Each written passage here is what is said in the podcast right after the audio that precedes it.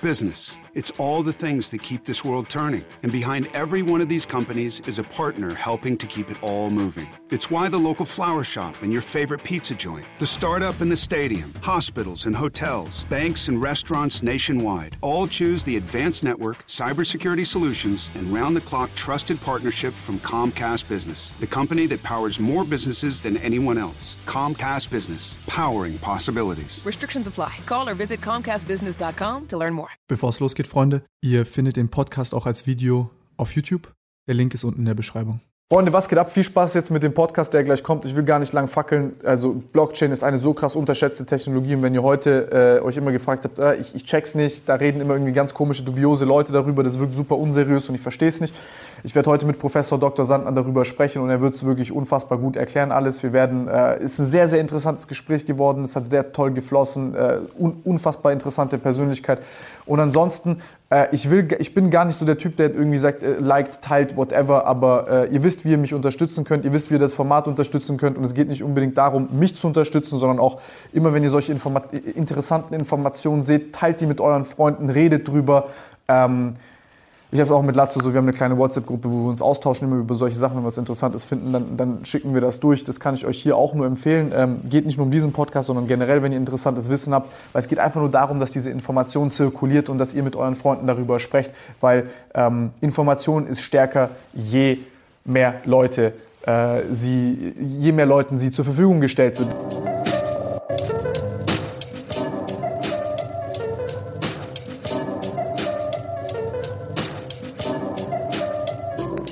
Was geht ab, Freunde? Willkommen zu einer neuen Folge Podcast. Heute habe ich einen super spannenden Gast dabei. Äh, eigentlich geht es ja gar nicht. Der Zeitpunkt ist perfekt. Ich habe heute Professor Dr. Philipp Sander hier im Podcast. Du forschst zu äh, der Blockchain und bist Professor an der äh, Frankfurt Business äh, School of äh, Finance and Management. Und heute unterhalten wir uns über Bitcoin. Ich habe tatsächlich selber gar keine Ahnung, erst seit einer Woche angefangen, mich damit intensiv zu beschäftigen, weil ich immer das Gefühl hatte, ich habe mit Leuten zu tun, die wirklich gar keinen Plan davon haben, so Sorte Schneeballsystem, Autoverkäufer so ein bisschen. Und dann habe ich deine Inhalte gesehen. Ich war, ich war, es war verrückt, weil ich das erste Mal das Gefühl hatte, ich habe verstanden, was abgeht. Und ich hoffe, dass wir das jetzt äh, vielleicht der ein oder andere da draußen auch wirklich versteht, warum Krypto eigentlich so eine krasse Sache ist. Wie ist es dazu gekommen, dass du angefangen hast, zur Blockchain, Blockchain zu forschen oder dich da auch dafür zu interessieren? Also ich, ich lese sehr gerne äh, so technische Medien. In dem Fall war es äh, TechCrunch aus Amerika. Das war damals 2013. Das ist einer dieser Blogs äh, im Internet, die halt immer darüber berichten, was passiert im Silicon Valley.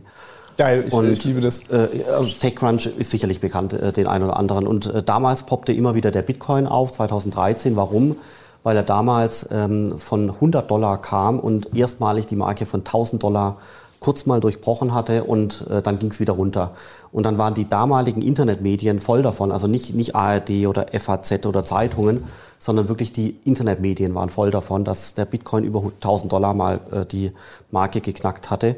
Und dann bin ich eben einfach neugierig geworden. Ich hatte den Blog immer gelesen und dachte so, Mensch, Bitcoin, Bitcoin, Bitcoin, was ist das?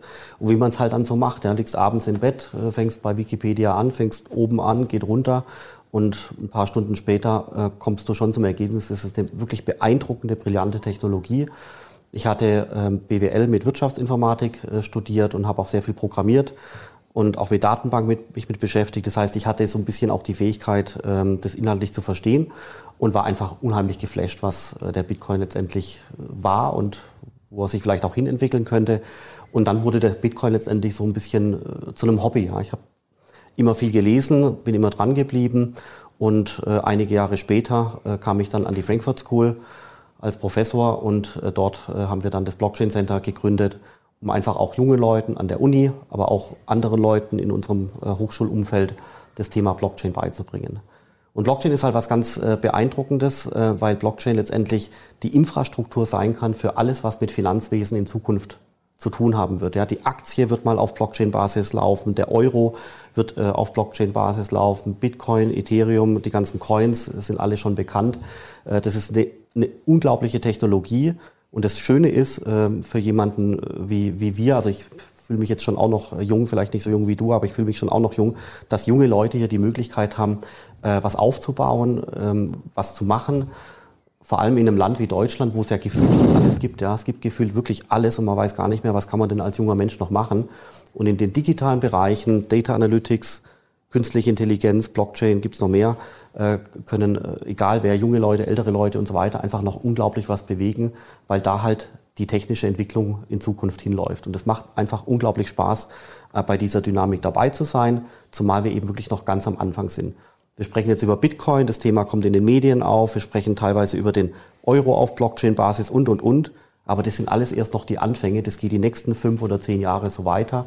Und deswegen ist es wirklich auch ganz toll, äh, Teil dieser Dynamik sein zu dürfen. Crazy. Was, was, ich so, was ich so spannend finde daran ist, äh, eigentlich immer, wenn ich, ich sag's mal, mit BWLern zu tun habe, dann äh, haben, die funktionieren da so ein bisschen anders, sind nicht so, vielleicht auch nicht so technologieaffin und sind nicht so, ich würde mal sagen, ähm, auch so zukunftsorientiert in den Arbeiten, sondern sagen, ja, wir haben hier bestehende Strukturen, das funktioniert so, das war schon immer schon so und das funktioniert auch alles so. Und da finde ich, hast du was ganz Interessantes gesagt im äh, äh Podcast von Finanzfluss, Grüße gehen raus, äh, äh, war auch ein sehr gutes, sehenswertes, äh, sehenswerter kleiner Podcast, also könnt ihr euch gerne angucken, ist, äh, ist ein Zweiteiler. Ähm, und zwar hast du dort gesagt, dass, dass bei euch so explorative Arbeiten gar nicht so gern gesehen werden, weil du nicht die Substanz aus der Vergangenheit hast, äh, worauf du das Ganze berufen kannst, dass du halt da Forschung in die Richtung machst oder so. Und da finde ich es ganz spannend, dass du dann halt eigentlich etwas machst, was komplett konträr ist. Also ich meine, das ist jetzt nicht irgendwie Mainstream, Mainstream immer so ein unangenehmes Wort, aber das ist jetzt auch nicht, äh, äh, muss ich sagen, jede Uni kann, kann sowas anbieten, sondern da bist du hingegangen, hast auch Initiative ergriffen mit den Leuten und hast da losgelegt. Also wie kommt es zu so einer Entscheidung? Ich meine, da wird ja auch viel Gegenwind kommen und sagen, Leute, macht doch was Vernünftiges.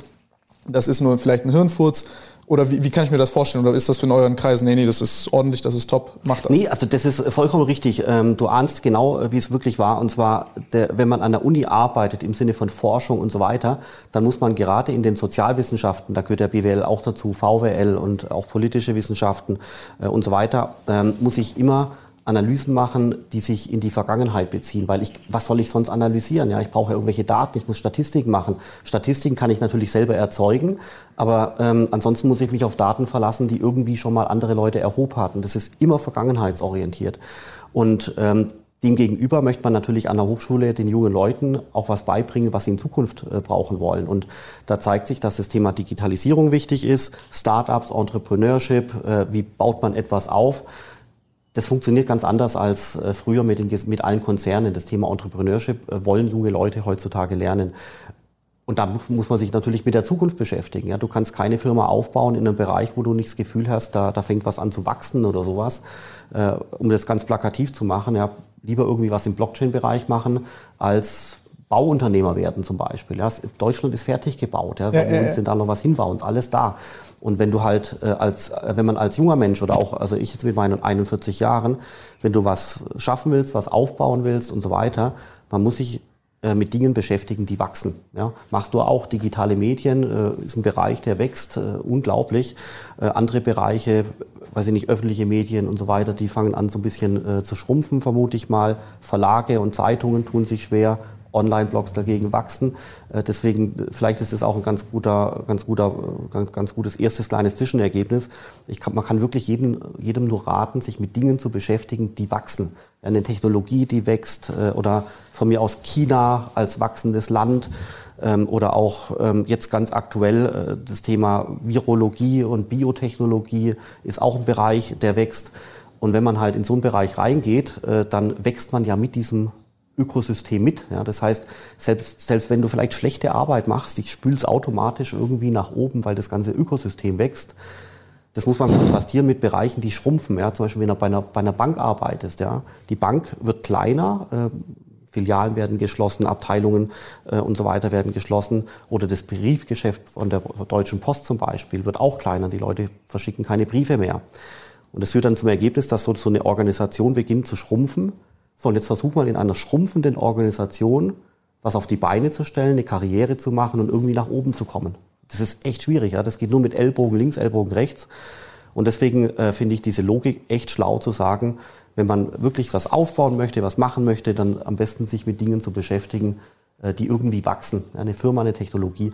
Und da ist halt Blockchain-Technologie wirklich momentan 2021 perfekt, weil halt wir ganz am Anfang sind und weil sich so langsam abzeichnet, dass die Technologie wirklich auch hält, was sie verspricht, dass sie funktioniert, dass sie auch weltweit ähm, Interesse erzeugt. Und wir steuern halt auf ähm, einfach noch mehr Technologie zu, noch mehr Blockchain-Technologie und alles wird jetzt die nächsten Jahre in dem Bereich halt so langsam wachsen. Das dauert fünf Jahre oder zehn Jahre oder 15 Jahre.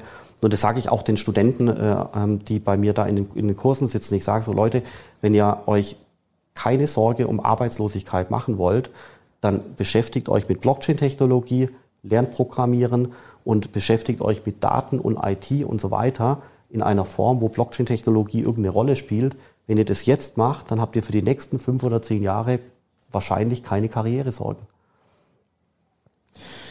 Das, das, ist, das ist höchstwahrscheinlich wahr. Ich meine, es ist auch sehr, sehr schwierig in irgendeinem schrumpfenden Bereich, in dem jeder Meter gemessen worden ist, irgendwas Neues zu entdecken oder irgendwas äh, Weltbewegendes, einen neuen Hebel zu finden. Das, das, wird, äh, das wird ganz schwer funktionieren. Ähm, was ich, ich finde es sehr schön, wie du das beschrieben hast. Wie, wie kann ich mir jetzt ähm, das Ganze, wie kann ich mir das jetzt äh, vorstellen, wenn ich sage, okay, ich habe jetzt, ich habe jetzt äh, diese Blockchain-Technologie, weil ich glaube, das ist das, wo die meisten Leute so ein bisschen ausschalten, wo die nicht so ganz verstehen, okay, wir reden immer von Blockchain, von, von Kryptowährungen und so weiter und so fort. Was genau, welchen Hebel siehst du dort, der vielleicht auch diese ganzen Veränderungen, die wir gerade haben, auffangen kann? Oder, oder wieso kann das System, so wie wir es gerade haben, äh, äh, hat es so viele Nachteile gegenüber einer Blockchain und, und, und, und, äh, ist nicht zukunftsfähig. Das wäre vielleicht ganz interessant, mal diesen Unterschied zu sehen. Wie funktioniert es heute und wie siehst du das, die Funktionsfähigkeit einer Blockchain von morgen? Genau, also kann man vielleicht anhand von ein paar Beispielen äh, direkt nennen. Du hast zum Beispiel eine Überweisung, habe ich letztens gemacht, 140 Euro von Deutschland in die Schweiz und die Gebühren, die oben drauf kommen, 20 Euro. 140 Euro raus und 20 Euro Gebühr, also in Summe 160 geht weg und 140 kommen an und die Transaktion läuft zwei, drei Tage, weil es eben grenzüberschreitend ist. Ja, das siehst du schon, das ist nicht perfektes System. Ja. So wurde es gebaut, so funktioniert es ja heute auch, aber ähm, in der Zukunft kann man hier deutliches äh, Verbesserungspotenzial noch erkennen und würde zum Beispiel der Euro auf einer Blockchain-Basis laufen, kannst gerne gleich erklären, äh, warum, aber würde der Euro auf einer Blockchain-Basis laufen, könntest du jetzt die, diese Transaktion initiieren, das Geld geht von hier in die Schweiz. Und wirklich, bevor ich diesen Satz zu Ende spreche, ist das Geld in Zürich direkt angekommen. Und Transaktionskosten sind nahe Null, nicht 20 Euro. Also einfach, um das bildlich zu, zu, zu gestalten. Und Deutschland, Schweiz, äh, wenn das schon irgendwo äh, wackelig funktioniert und irre Transaktionskosten erzeugt, zumindest für mich, dann sind andere Zahlungsflüsse in anderen Ländern, also hier nach Thailand oder weiß ich nicht, Südkorea, nach Japan, äh, ebenfalls so ineffizient. Nur, nur, damit ich kurz verstehe, also eine kleine Warum-Frage. Ähm, das kann ich mir dann so vorstellen, ich habe jetzt hier ein Zahlungsinstitut als Mittelsmann, dann habe ich ein Zahlungsinstitut als Mittelsmann in der Schweiz und die haben dann beide Marge und das kostet dann halt 20 Euro, dass die das abwickeln. Richtig. Und dann müssen äh, auf der, äh, weil es grenzüberschreitend ist, ist es relativ komplex. Dann gibt es Antiterrorlisten, die müssen abgeglichen werden, ob da mein Name draufsteht und so weiter und so fort. Das ist wirklich ein komplexer Prozess.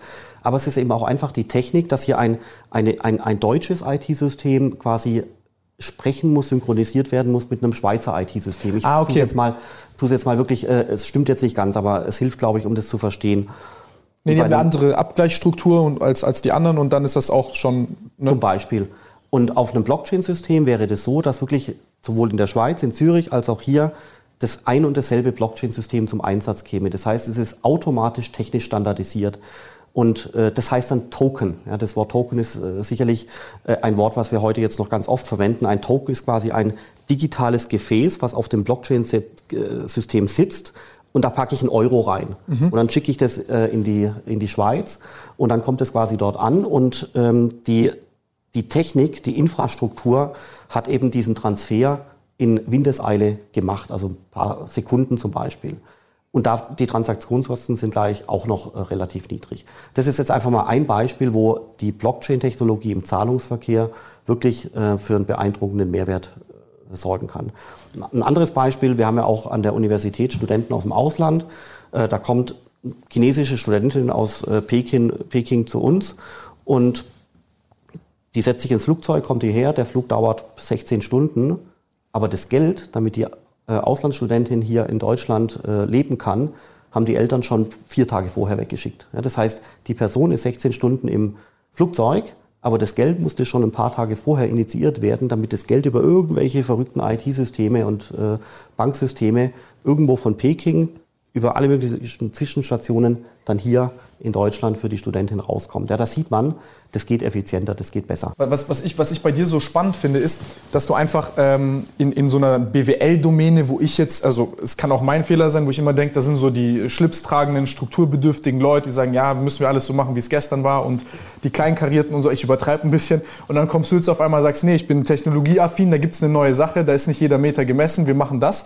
Und da hast du in dem Finanzfluss-Podcast gesagt, Grüße gehen raus, by the way, da sind zwei Folgen online, könnt ihr sehr gerne geben, ist sehr, sehr gut geworden hast du gesagt, dass man sich da so ein bisschen scheut, diese explorativen Arbeiten zu machen. Und dann finde ich das ganz spannend, äh, wie das dazu kommt dass, und, und, wie das auch aufgefasst wird, vor allem in so einem Umfeld, weil ich kenne das zum Beispiel aus der äh, Psychiatrie und Psychologie, wenn jemand zum Beispiel sagt, er will irgendwie Halluzinogene erforschen, da wird man dann ausgelacht. Ich weiß nicht, wie ist das bei euch? War das dann so, dass die sagen, ey, ja, nee, das ist cool, Philipp, mach? Oder sagen die, geh da weg, mach was Anständiges? Also Du brauchst schon sehr viel Selbstvertrauen, weil ähm, ich habe das Thema Bitcoin ähm, 2013, wie gesagt, entdeckt. Ich habe mich eingelesen und ich fand es von Anfang an spannend. Und niemand wollte mit mir darüber reden. Meine Frau nicht, meine Kumpels nicht. Ich war mit irgendwelchen Leuten, damals äh, wohnte ich in München, abends noch im Biergarten und so weiter. Und ich fand, äh, ich würd, hätte so gerne mit Leuten zum Thema Bitcoin geredet, aber es wollte einfach niemand wissen, ja. Und ähm, aber ich, aber, aber wenn du halt dran glaubst, weil du halt einfach die, die Technik verstehst und dich wirklich eingelesen hast, äh, da gehört natürlich Selbstbewusstsein dazu bei so viel Skepsis. Aber ähm, wenn du es verstanden hast, dann kannst du und darfst du und musst du dir letztendlich eben einfach, äh, was das Thema angeht, vertrauen. Und das habe ich eben auch gemacht. Das heißt, mir war 2013 schon klar, das ist eine brillante Technologie. Mir war nicht klar, dass das jetzt Stand heute, hier Mai 2021, zu einem Bitcoin-Preis von 40.000 US-Dollar führen würde, wie innen auch. Aber dass es eine brillante Technologie ist, aus der wirklich irgendwas wird, weil es einfach wirklich genial neu ist, das war damals schon absehbar für Leute, die sich damit äh, inhaltlich beschäftigt haben. Aber du brauchst halt ein bisschen technischen Sachverstand. Mit einem äh, als normaler BWLer kommst du da nicht dahinter. Da ja. kannst du es nicht verstehen. Ja, du kannst es nur vom Hörensagen dann äh, glauben, aber verstehen kannst du es nur, wenn du dich wirklich inhaltlich damit beschäftigst. Und da sind wir eben dann auch bei der bei der BWL die BWL, ähm, also Betriebswirtschaftslehre, Management und so weiter, da geht es eben oftmals darum, äh, wie man Dinge plant, Projekte plant, äh, Dinge organisiert, äh, wie eine Marketingabteilung funktioniert oder die Personalabteilung, halt wie eine Firma funktioniert. Es kann eine große Firma sein wie Daimler oder ein kleines Startup, äh, was gerade gegründet wurde. Es gibt große Unterschiede, aber auch natürlich gewisse Ähnlichkeiten. Und der BWLer hat ja eben nicht komplett Computerwissenschaften oder Informatik studiert. Ja? Das heißt, der BWLer hat ähm, deswegen oftmals nicht die Fähigkeit, die Technik zu verstehen. Und deswegen muss er quasi glauben, was andere sagen. Und das ist äh, was ganz Gefährliches, weil eben die ganze BWL sich zunehmend technisiert. Ja? Das siehst du in allen Bereichen. Das ganze Thema Personalwesen wird äh, heutzutage gemacht mit irgendwelchen Psychometriken, wo die Leute durch einen Fragebogen durch müssen. Alles Computerprozesse, da gibt es keine Bewerbungsmappe mehr Steckt wie damals. Tests und persönliche ja, psychometrische Profile. Richtig, ganz alles IT irgendwo, angewandte IT.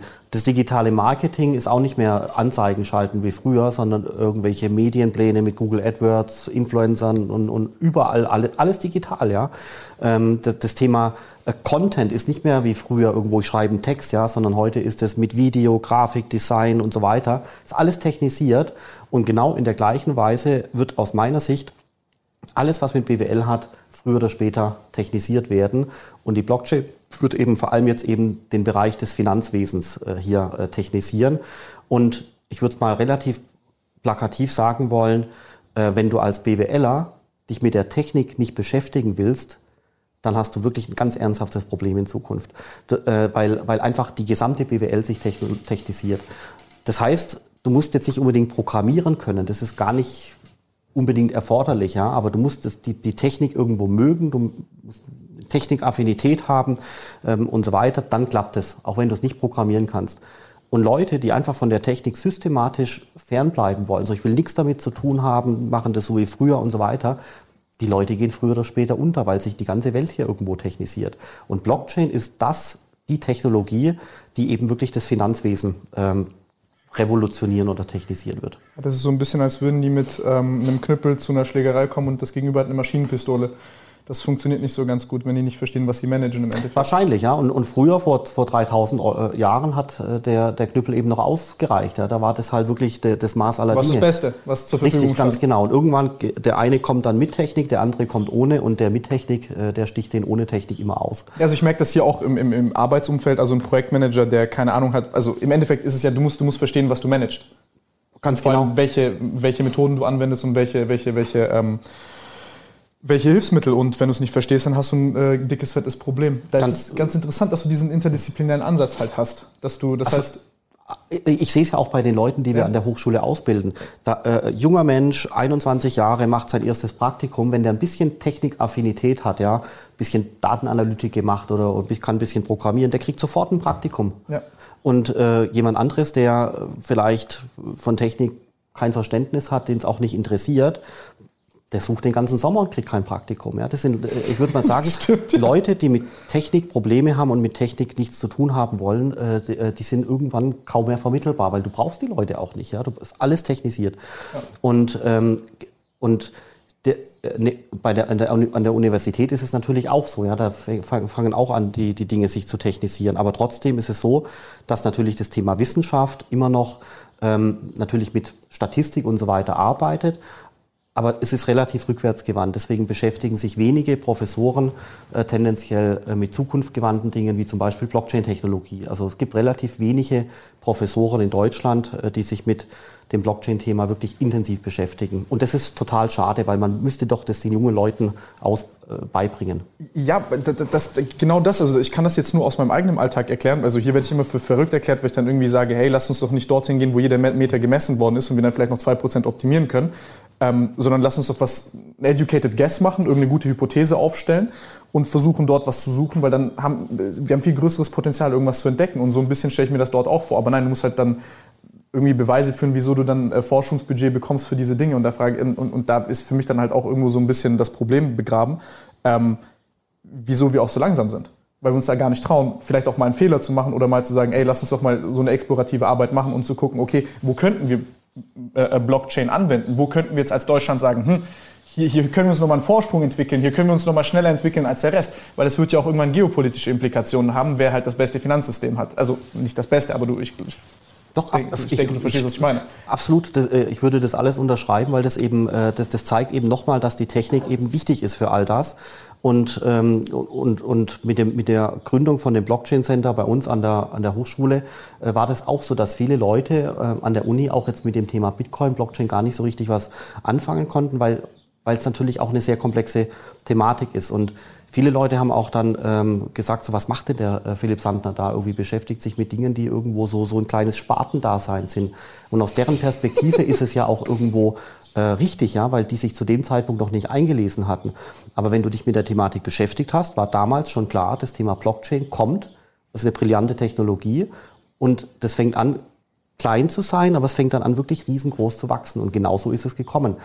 Aber klar, es hätte natürlich auch anders kommen können, das, das ist immer klar, aber ähm, so rückblickend betrachtet äh, war das wirklich, glaube ich, auch äh, für die Hochschule eine, eine, eine, gute Möglichkeit, einfach auch dieses neue Technikfeld äh, zu besetzen mit unserem Blockchain Center. Also ich, ich nehme da für mich vielleicht ein bisschen mit, dass man sich auch nicht davon unterkriegen lassen sollte, wenn vielleicht die Strömung der Wissenschaft und der Disziplin so ein bisschen in eine andere Richtung geht, aber man eine Sache findet, von der man überzeugt ist, deren äh, Sinn und Zweck man versteht und auch vielleicht die technologischen Implikationen und man dann vielleicht auch dann für, für ein paar Jahre als dumm erklärt wird, aber dann äh, Jahre später sich herausstellt, dass das Ganze doch ein bisschen mehr Hand und Fuß hat, als man dachte. Genau, also man kann natürlich trotzdem sich irren, das ist natürlich sonnenklar. Aber wenn ähm, genau, aber vielleicht, also das ist wirklich, äh, finde ich total klasse, was du sagst, weil entweder sagst du etwas, weil du ein Bauchgefühl hast oder vom Hören sagen, ja, irgendwie, keine Ahnung, CDU macht keine gute Arbeit, ja, sagt, sagt man halt, so ist eine Meinung, ist ein Bauchgefühl, sagen andere auch, hören, ja. sagen. Aber ich glaube, es ist, es ist was ganz anderes, wirklich der Sache auf den Grund zu gehen, tief reinzubohren, sich wirklich Stunden oder Tage mit einem Thema zu beschäftigen und dann sagen, okay, ich habe es verstanden und deswegen ist es so. Und deswegen ist Bitcoin interessant und deswegen ist die Blockchain-Technologie brillant. Und diese Aussage kannst du nur tätigen, wenn du dich mit der, mit der Thematik wirklich Stunden, Tage oder Wochen beschäftigt hast. Sowas, darfst, sowas kannst du nicht sagen, wenn du vom Hörensagen nur davon erfahren hast. Und da ist auch momentan ehrlich gesagt ein Kritikpunkt, äh, den ich äh, oftmals gegen Leute äh, hatte, aber das wird jetzt Gott sei Dank ein bisschen besser. Die Leute schelten einfach den Bitcoin. Ja. Die sind irre skeptisch. Die haben ein Riesenproblem mit dem Bitcoin, Stromverbrauch, Kriminalitätsfinanzierung und, und all das, ja. Aber die Leute haben sich nicht mit dem Thema beschäftigt. Und das ist ganz interessant, dass die Leute eben sich aus meiner Sicht erstmal, ähm, jetzt habe ich gerade so draufgehauen, gell? okay.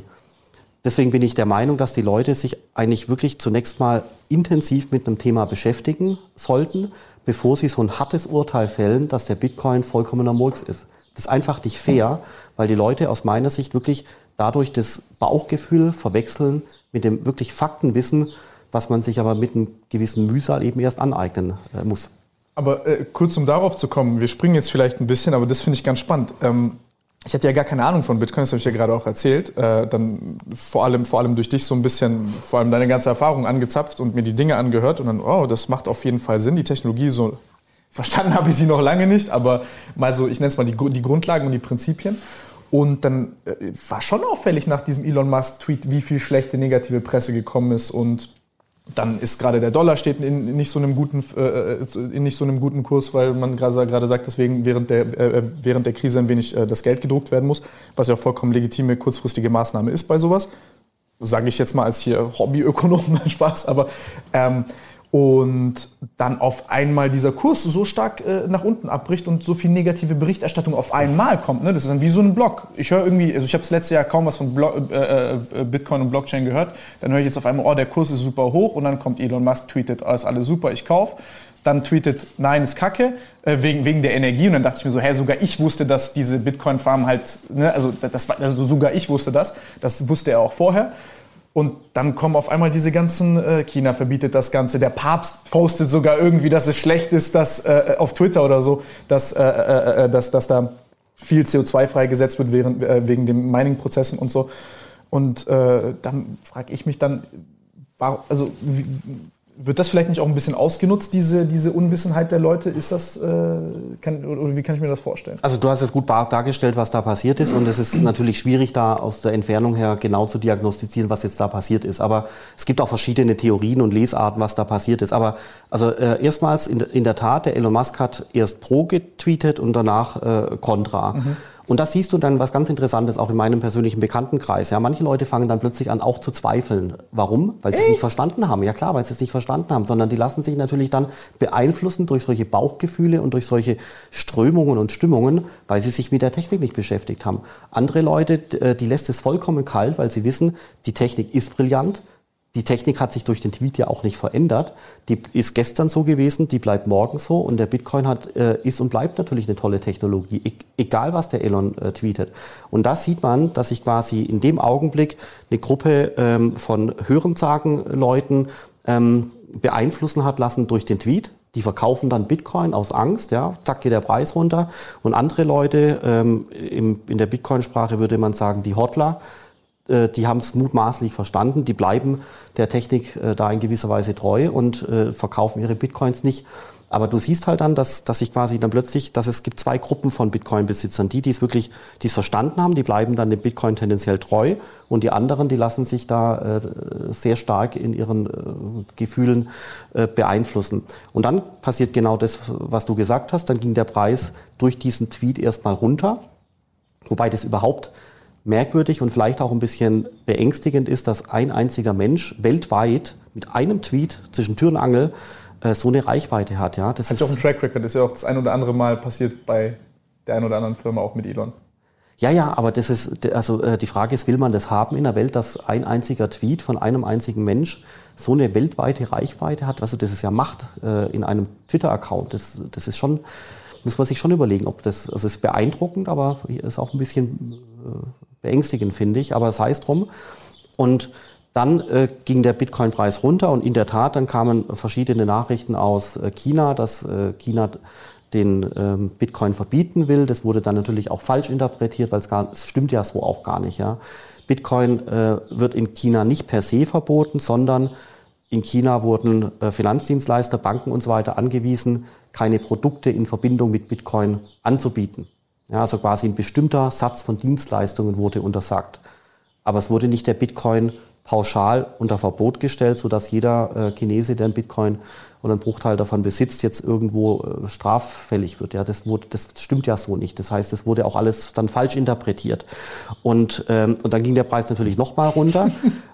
Und dann kommt, kam noch was dazu, das ist sehr spannend, äh, dass eben viele Leute, die sehr stark an Kryptowährungen glauben, auch viele junge Leute, viele Techies überall auf der Welt, äh, die haben ja nicht nur einfach so Kryptowährungen gekauft, sondern die haben sich äh, gehebelt, haben, sind also Risiken eingegangen und haben quasi mit dem Geld, was sie drin hatten, sich so eine Art Kredit genommen und mit dem Kredit dann nochmal investiert. Also einfach um im Falle eines, einer Kurssteigerung noch mehr davon zu profitieren. Oder halt alles zu verlieren, wenn genau. die Grenze unter- oder überschritten worden ist. Genau, das, da gibt es ja dann diese Grenze und wenn dann der Preis von oben nach unten durchrauscht, dann werden quasi äh, die äh, Bitcoins, die als Sicherheit hinterlegt wurden, die werden dann liquidiert, also die werden dann zwangsverkauft. Und damit äh, steht dann der Bitcoin-Besitzer ohne Bitcoins da. Aber am Markt ist es ja Angebot, was plötzlich auf den Markt kommt. Und wenn das Angebot plötzlich zu schnell steigt, dann geht halt der Preis noch weiter runter. Und dann kamen noch die Mining News aus äh, China, dass man sagt, äh, man möchte das industrielle Mining äh, verbieten, also mit dem Kalkül ähm, Kohleverstromung und ähnliches. Können wir auch gerne noch drüber, drüber sprechen, ist ganz spannend. Und all das gemeinsam passierte irgendwo in zwei Wochen. Und dementsprechend ist der Preis dann tatsächlich von im Maximum 60.000 US-Dollar runtergefahren auf mal in der Spitze äh, auf 29.000 US-Dollar. Inzwischen ist er jetzt wieder bei 40.000 US-Dollar, also zack runter und dann wieder so ein bisschen hoch. Und äh, das war jetzt mal die Entwicklung. Und es gibt natürlich jetzt äh, Gerüchte und Spekulationen, ob das, ähm, ob, ob quasi äh, diese Nachrichtenlage aus China, ob das jetzt wirklich organisch so passiert ist, wie es war, oder ob das, ob es vielleicht ähm, Leute waren, die das versucht haben, noch zu verschlimmern, um möglicherweise an, an günstige Bitcoins zu kommen indem man viele zweifelnden Leute, also die Hörensagen Leute, einfach mal abgeschüttelt hat. Ja. Aber man wird nie rausfinden, was da war und was nicht war. Das ist, äh, aber es macht Spaß, natürlich drüber nachzudenken. Mir macht es auch Spaß, dann Twitter äh, zu lesen, wo sich die, die weltweite äh, Blockchain-Community immer austauscht. Aber man braucht eine gewisse, ähm, man muss sich mit äh, viel Mühe damit beschäftigt haben, um auch äh, diesen, diesen Stimmungen äh, nicht ausgesetzt zu sein. Ja? Ja, Also ich, ich muss ja, wenn ich einen Tweet lese, muss ich sagen, okay, hm, könnte sein, oder ich, oder ich muss auch sagen können, nee, das ist vollkommener Quatsch. Ja? Ich muss ja, ja muss das ja äh, beurteilen können. Und das setzt halt voraus, dass man sich mit der Blockchain-Szene oder Bitcoin und Co. einfach wirklich intensiv beschäftigt. Aber es ist spannend, es ist die Zukunft und es gibt äh, für, für junge Leute, auch ältere Leute, unglaubliche Chancen. Ja, ich glaube auch da, da, daran, dass der Bitcoin noch steigen wird äh, dieses Jahr. Ähm, kann auch anders kommen, aber ich glaube schon, dass sie sich positiv entwickeln müsste. Es gibt Karrieremöglichkeiten. Komm, lass uns die Kameras ausmachen, jetzt ein paar Knockout-Zertifikate zusammen kaufen. Ja, wir gründen, gründen, genau, wir gründen eine Firma. Ein bisschen hebeln. Es gibt so viele Möglichkeiten. Also äh, Blockchain ist einfach ein, ein, ein, ein unglaubliches Spielfeld, um einfach äh, Dinge auch aufzubauen. Äh, Startups, Karrieren, alles Mögliche. Also es ist wirklich beeindruckend, macht riesen Spaß. Nee, das ähm, äh, war, war, auch super lustig, dass ich genau in diesem, in diesem äh, Zyklus so ein bisschen darauf aufmerksam geworden bin, als dieser Dip dann tatsächlich war. Da habe ich mir dann auch gedacht, habe ich mir halt so ein paar Konzepte angeguckt, um halt zu verstehen, wieso dieser Kurssturz so war. Und dann habe ich gesehen, da gibt es ja auch diese Greed-Indexe und so. Äh, wieso der dann halt so aufgeblasen ist und so. Da haben die ja, glaube ich, auch solche Auswertungen, wie viele Leute da gerade am Hebeln sind und weiß der Geier was tun. Und dann das Ganze auch umgekehrt, die Leute, die dann halt auch aus Angst irgendwie kaufen, weil sie denken, es geht jetzt noch höher. Ich, sorry, ich erkläre das gerade so primitiv, wie ich es halt selber verstanden habe. Und da habe ich mir gedacht, okay, das heißt, die haben jetzt hier irgendwie hochgezockt, jetzt bounce das ein bisschen weiter runter, als es sollte. Komm, scheiß drauf, kaufst du dir ein bisschen was.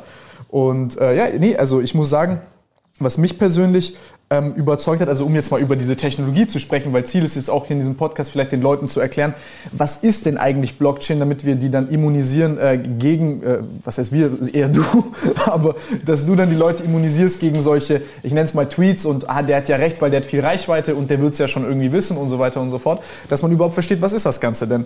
Weil äh, so wie ich das jetzt verstanden habe, ist die Blockchain ähm, eine Art erstmal dezentralisiert ist ja so ein großes Stichwort, was dort immer fällt.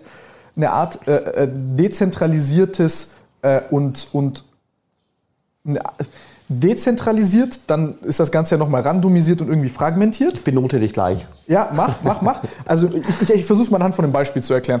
Also dezentral heißt im, im, im, im ersten Fall, ähm, normalerweise habe ich ja zum Beispiel zwei Zahlungsinstitute, die sich irgendwie connecten müssen, eine Schnittstelle schaffen müssen. Die haben dann ihre eigenen Protokolle und Sicherheits, äh, nenne ich es mal Sicherheitsprotokolle wie, und, und Prozesse, wie so, wie so ein Geldfluss stattfindet. Dann sind die vielleicht in zwei unterschiedlichen Regionen, die dann unterschiedliche Auflagen haben. Dann werden die dann, dann kommen die zusammen und da sind dann diese beiden letzten Endes darüber, die, die entscheiden darüber, was und wie das gerade passiert, entsprechend nach den Auflagen. Und mit, mit, mit einer Blockchain ist das so, dass ich dann jetzt auf einmal einen Schlüssel habe, der sich bildet aus Fragmenten von vielen Einzelrechnern, die dann eine, auf, auf eine History zugreifen, die allen gemein ist. Also alle haben dieselbe Blockchain-History der Währung und die haben Teilfragmente dieser Transaktion dort und die authentifizieren die miteinander gemeinsam. Also jeder hat ein Teilfragment dieses Dings. Das heißt, einer kann es alleine zwar nicht machen, sondern die Summe der Teilnehmer. Sorry, dass ich das so aufwendig, also ich erkläre es ein bisschen dumm, aber das ist eigentlich ganz interessant. Also ich, das ist schon richtig. Also mein, ähm, das wird erklärt, jetzt erklärst du es mal normal. Ich habe es ja wirklich schon, schon, einige Dutzend Male erklärt. Also wichtig ist, du musst ja überlegen, auf welchem Level du das erklärst. Ja, du kannst mhm. auf der ganz obersten Ebene kannst du ganz einfach sagen, Blockchain ist eine tolle Technologie, um Werte digital zu speichern. Das kann der Euro sein oder der Bitcoin, in der Zukunft der, der äh, Kfz-Schein oder weiß Gott was alles. Also Werte, die heutzutage papiergebunden sind, Geldschein, äh, Notariatsurkunde, Kfz-Schein und so weiter. All mhm. diese Werte kriegst du digital digitalisiert äh, in die Welt äh, der mhm. digitalen Welt. Genau. Das war jetzt mal die oberste Ebene. Jetzt gehen wir eine Ebene tiefer. Ähm, das wäre jetzt die, die, die Ebene der, für die BWLer. Das wäre jetzt äh, die Antwort wie folgt. Äh, die, die Blockchain ist eine Registertechnologie. Mhm. Das mag ich sehr gerne, das Wort, weil, weil das relativ, da kann man sich ein bisschen was drunter vorstellen. Ja, Registertechnologie bedeutet, du hast ein Register, da sind digitale Gegenstände drin und in dem Register wird auch erfasst, wem gehört was. Fertig. Das ist eine Registertechnologie. Und dann gehst du nochmal eine Ebene runter. Jetzt sind wir quasi auf der Ebene, die du beschrieben hast. Da geht es darum, dass es technisch gesehen ein äh, dezentrales Rechnernetzwerk ist. Heißt, Du hast Rechenknoten, die sind überall verteilt in einem Land oder auf der Welt. Und diese Rechner, Rechenknoten, die agieren nicht unabhängig voneinander, wie Handys von Millionen von Menschen, sondern diese Rechenknoten sind alle zusammengeschaltet. Und bei Bitcoin ist es so, dass Bitcoin Stand heute äh, ungefähr 10.000 Rechenknoten hat. Ja, da stehen einige in Deutschland, Schweiz, Südkorea, überall stehen die. Und alle 10 Minuten synchronisieren die quasi sich gegenseitig. Ja, alle 10 Minuten findet das Netzwerk quasi zu sich selbst und fängt an, sich gegenseitig zu synchronisieren weltweit. Und danach hat quasi jeder von diesen 10.000 Rechenknoten das, was du gesagt hast, nämlich ein und dieselbe Datenbank. Und wenn ich in, als Deutscher in Deutschland in die Blockchain hier auf dem Stuttgarter Server reinschaue, dann steht da exakt das gleiche drin, wie wenn ein Südkoreaner in, in Seoul äh, dort äh, in seine Kopie der Blockchain reinschaut. Und so authentifizieren die sich auch gegenseitig. Das heißt, bei den 10.000, wenn jetzt einer zum Beispiel einen falschen Eintrag hat oder eine andere History dieser Register, dann passiert was? Dann genau, der wird dann faktisch aus dem Netzwerk ausgeschieden. Also mhm. das heißt, wenn du versuchst, den Programmcode, der da auf dem Rechner läuft, zu manipulieren, zum Beispiel beim Bitcoin, wenn du versuchst, die 21 Millionen äh, maximale Menge Bitcoins anzuheben auf 35 äh, äh, Millionen äh, Bitcoins. Wenn du den Code, den Computercode quasi manipulierst, dann rechnet das Netzwerk ohne dich weiter und du wirst quasi aus dem Netzwerk in Anführungszeichen verabschiedet oder, oder ausgeschieden. Das heißt, das, das, das verbleibende Netzwerk hat immer quasi den gleichen Code und damit kannst du auch den Code, den Softwarecode nicht einfach so updaten. Ja, beim, beim Handy ist es ja so, da kommt irgendwie dreimal am Tag äh, wird eine App abgedatet, dann drückst drauf und hast die neue Funktion. Weil, das, weil, dein, weil dein Handy nicht an einem riesengroßen verschachtelten Netzwerk äh, dranhängt. Aber da habe ich, hab ich jetzt eine Frage zu diesem Update-Ding. Sorry, dass ich da überall reinfrage, weil ich das jetzt Gerne. sehr interessant, also es, es, es, es wird, es ist sehr schön, wie du es Wir waren noch nicht zu Ende, ja.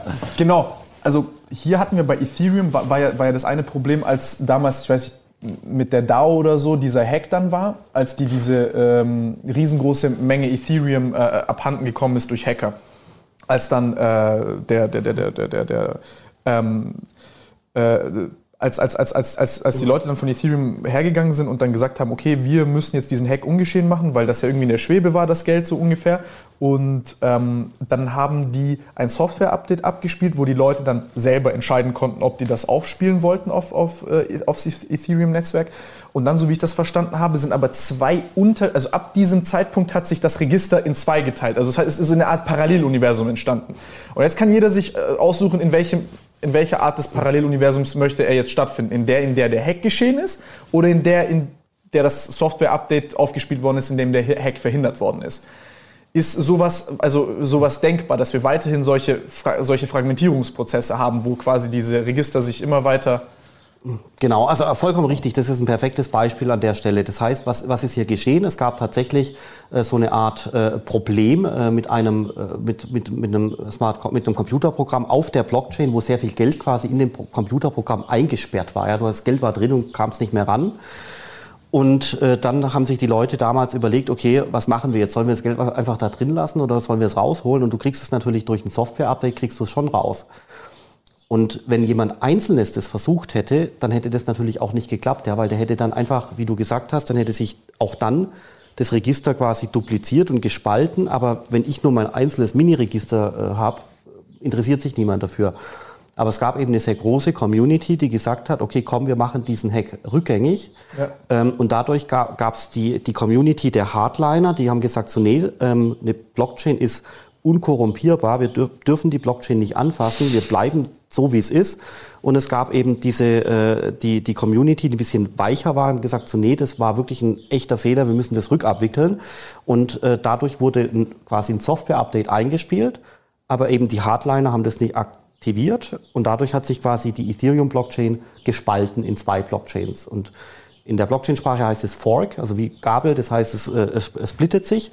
Und ähm, in dem Augenblick weißt du natürlich nicht, welche Blockchain gewinnt. Du weißt nicht, auf welchem System fangen die Programmierer rund um, der Welt, rund um die Welt an zu programmieren, auf der einen oder auf der anderen. Das heißt, in dem Augenblick sind quasi beide irgendwo gleichgewichtig.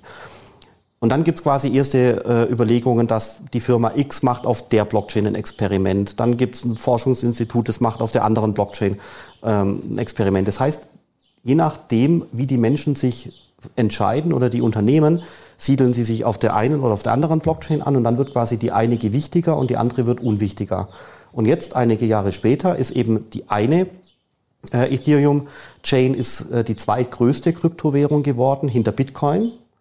Und äh, die andere, also Ethereum Classic, die andere ähm, abgespaltene äh, existiert noch, die eiert quasi in Anführungszeichen vor sich hin, aber wird eigentlich jetzt nicht mehr groß benutzt. Ja, man kann noch, man kann sie benutzen, es funktioniert, aber äh, die erfährt jetzt zum Beispiel inzwischen keine weiteren äh, Updates mehr, sozusagen. Weil die Community dort sich halt nicht angesiedelt hat.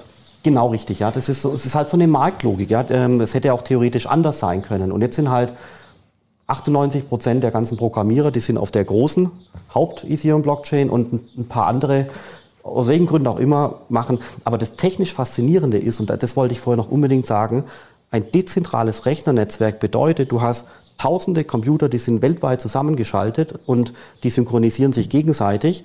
Das heißt im Umkehrschluss, dass eine zentrale Instanz fehlt. Das ist was ganz Wichtiges, das klingt so abstrakt. Zentrale Instanz bedeutet, es gibt kein Headquarter, es gibt keine Geschäftsführung, ähm, es gibt auch es gibt auch keinen Chefprogrammierer, ja, keinen CTO, der sagt, okay, ja. wir machen es jetzt so, sondern es ist dezentral. Das heißt, es gibt keine zentrale Instanz. Das heißt, es gibt niemand, der anordnen könnte, wir machen es jetzt so, sondern es ist dezentral. Und das ist der Kern, weil wenn du kein, wenn du kein Zentrum hast, keine zentrale Instanz, dann, dann, kann's, dann kann quasi auch niemand die Richtung von, diesem, von dieser Technologie vorgeben.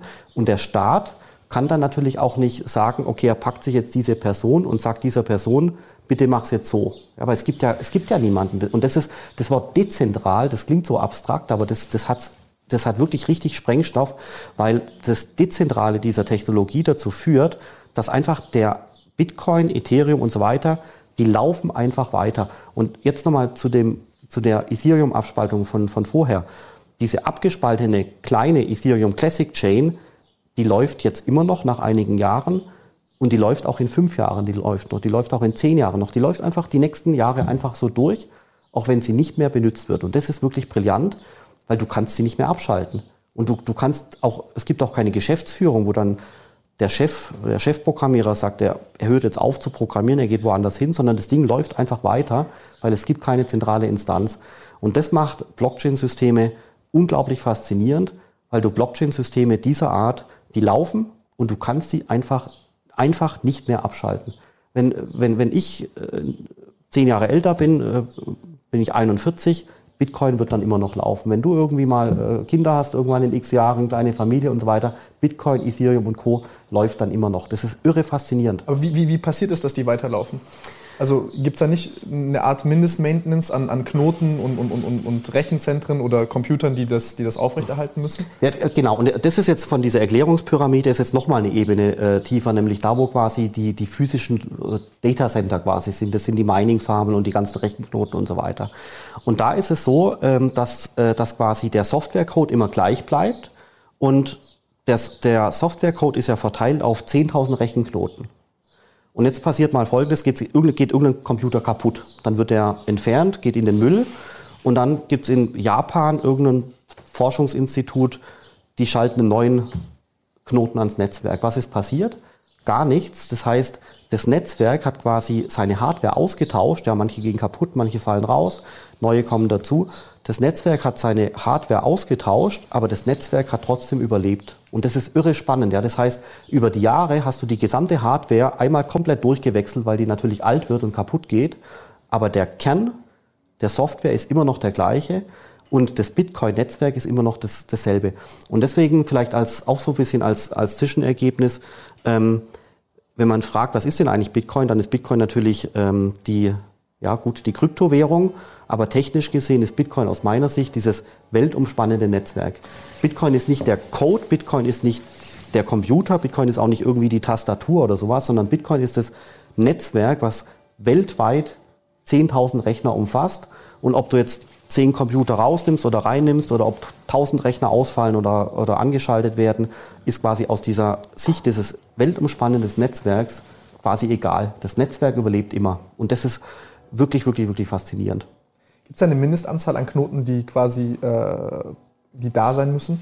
Mm, ja gut, also meine... Und was ist deren Anreiz? Die bekommen dann wahrscheinlich halt Bitcoins beziehungsweise etwas von der Währung für für die, für die Rechenleistung, die zur Verfügung gestellt wird. Genau, richtig. Also da, jetzt sind wir quasi auf der aller, aller untersten Ebene. Das ist quasi das, das Mining, das Bitcoin-Mining, das Schürfen äh, von Coins. Das funktioniert so, dass äh, hier wirklich äh, sehr, sehr, sehr viel Strom verbraucht wird und äh, Computerprozessoren wirklich tagtäglich, Sekunde für Sekunde rechnen und versuchen, neue Bitcoins durch einen Zufallsalgorithmus zu finden. Und äh, der Betreiber des Rechenzentrums, der bekommt dann äh, den Bitcoin, der ab und zu erzeugt wird der kann ihn verkaufen, dann kann er davon Strom und Hardware bezahlen und dann bleibt ihm typischerweise eine äh, Profitmarge übrig und deswegen macht er das Ganze. Gibt es eine Art Proportionalität oder wie kann ich mir das vorstellen? Ist ja irgendwie so diminishing returns dann wahrscheinlich, weil wenn du sagst 21 Millionen sind, ist die Max, ist der Max Cap für das Ganze, dann dauert es dann quasi immer länger, ja, ganz genau. Also genau so. Also wenn ich jetzt die Zahl richtig weiß, also bitte mich nicht äh, steinigen äh, in den Kommentaren, wenn ich es jetzt äh, nee, verbasel. Aber wenn ich es richtig äh, weiß, dann sind es äh, so an die 160 ähm, Millionen Terahash, äh, die quasi das. Was sind Terahash? Genau, was das, was das Netzwerk quasi berechnet. Also ein, eine Hash-Operation ist quasi eine, ähm, so ein, ist quasi ähm, der Vorgang, dass einmal der, der Computer etwas berechnet mhm. und diese, diese Berechnungsformel muss eben ausgeführt werden, damit einer, mit einer Wahrscheinlichkeit x eben Bitcoins gefunden werden. Das ist eine Hash-Operation, ja, das ist so ein Computeralgorithmus. Und wenn du mit dem menschlichen Gehirn hingehst und auf dem, hat, gibt's ein tolles YouTube-Video, wo einer auf einem Blatt Papier mit Stift und so weiter versucht, eine Hash-Operation zu rechnen, dann braucht er, glaube ich, sechs Stunden oder sowas für eine einzige Hash-Operation. Mathematisch ja, relativ, geübter. Genau, relativ komplex. Jesus Christus. Und ähm, ein Terahash wäre jetzt, äh, ähm, also es gibt ja Millionen Gigatera, also Terra heißt eine Million mal eine Million, das ist ein Terahash. Also, und man rechnet Bitcoin eben in Terahash pro Sekunde, das heißt eine Million mal eine Million Hash-Operationen pro Sekunde. Ja, denkt dran, der Typ in dem YouTube-Video saß Stunden. da, sechs Stunden für einmal und pro Sekunde, während wir jetzt hier sprechen, macht das Netzwerk eine Million mal eine Million Operationen pro Sekunde.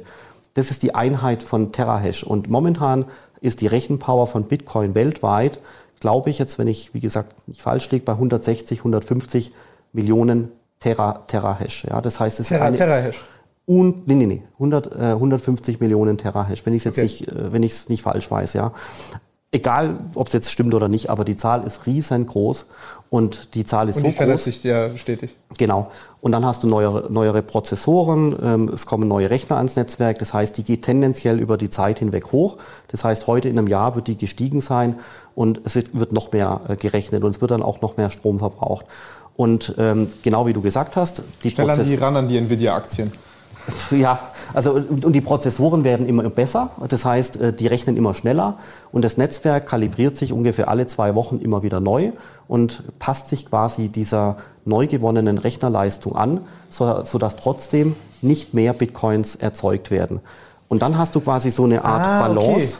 Das ist die sogenannte Difficulty, das kennt sicherlich der ein oder andere. Diese Difficulty, die passt sich quasi immer an, relativ äh, zu, der, äh, zu der Rechenpower des Netzwerks. Und wenn dann ganz viele Leute ihre Computer anschalten, dann wird die Difficulty hochgesetzt, sodass trotzdem pro Zeiteinheit Genau. genau gleich viele Bitcoins erzeugt werden wie gestern oder, oder morgen.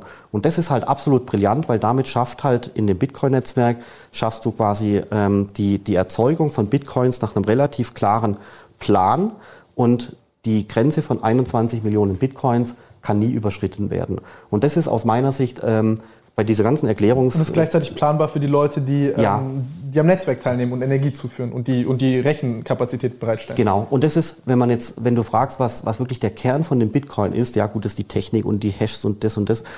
Aber konzeptionell ist es, was bei Bitcoin wirklich brillant ist, ist, dass du wirklich eine Knappheit hast. Auf 21 Millionen ist Bitcoins beschränkt. Niemand kann es ändern. Niemand kann den Softwarecode auf allen 10.000 Rechnern gleichzeitig ändern. Damit ist es bei 21 Millionen beschränkt und, ähm, und, und funktioniert damit tatsächlich ähnlich wie Gold. Ja, weil Gold ist in seinem Vorkommen auf der Erde auch beschränkt. Es gibt nicht unendlich viel Gold. Du kannst Gold schürfen, wenn du da mit einer Goldmine da anfängst äh, zu graben. Aber irgendwann äh, wird es schwer oder es wird unprofitabel. Und deswegen ist Gold beschränkt, Gold ist knapp und Bitcoin ist in ähnlicher Weise eben auch knapp. Und das ist jetzt quasi okay. Und, und, und- bis zum Anlauf von diesen 21 Millionen, bis die gemeint werden, hast du eine Art Beschleunigung und Stabilisierung des Systems, in dem Leute quasi die Währung suchen und die stabilisiert sich dann selbst, wenn je höher dann die Zahl ist. So die Hoffnung in der Tat. Und wir sind halt jetzt momentan noch, sagen wir mal so, obwohl elf Jahre vergangen sind, relativ am Anfang. Ja. Also relativ am Anfang. Und das ist halt auch eine Erklärung, dass halt diese Volatilität äh, enorm ist. Aber man muss sich, das ist vielleicht auch ganz wichtig, man muss bei dieser unglaublichen äh, Volatilität und diesem riesen Zickzack, man muss manchmal ein bisschen rauszoomen. Also aus meiner Sicht ist es nicht wichtig, ob, ich, ob der Bitcoin jetzt heute oder morgen 5% oder 10% mehr oder weniger hat. Man muss rauszoomen. Das bedeutet, man muss sich Bitcoin, den Preis, die Hashrate, die Netzwerkgröße und so weiter anschauen über den Zeitlauf der letzten sechs oder sieben Jahre. Also seit 2014, seit, seit 2013. Und dann siehst du, dass quasi wirklich zahlreiche Netzwerkmetriken, die gehen einfach relativ klar. Das übereinander zu legen wäre interessant. Genau, aber es geht halt nach oben. Ja. Und wenn es jetzt die letzten sieben Jahre nach oben geht, also sorry, äh, mir konnte noch niemand plausibel erklären, warum es jetzt nicht die nächsten zwei, drei Jahre auch weiter nach oben gehen soll. Ey Philipp, du fickst mir den Kopf. Das ist so, ich habe gerade 10.000 Fragen. Ich muss, grad, ich muss mich sortieren, wenn ich dich zuerst stelle. Von, von, von Metriken, die du anguckst, wie du dann Shitcoins von richtigen Coins unterscheidest, weil das ist ja auch eine ganz interessante Frage zu. Aber erstmal zum Konzeptionellen.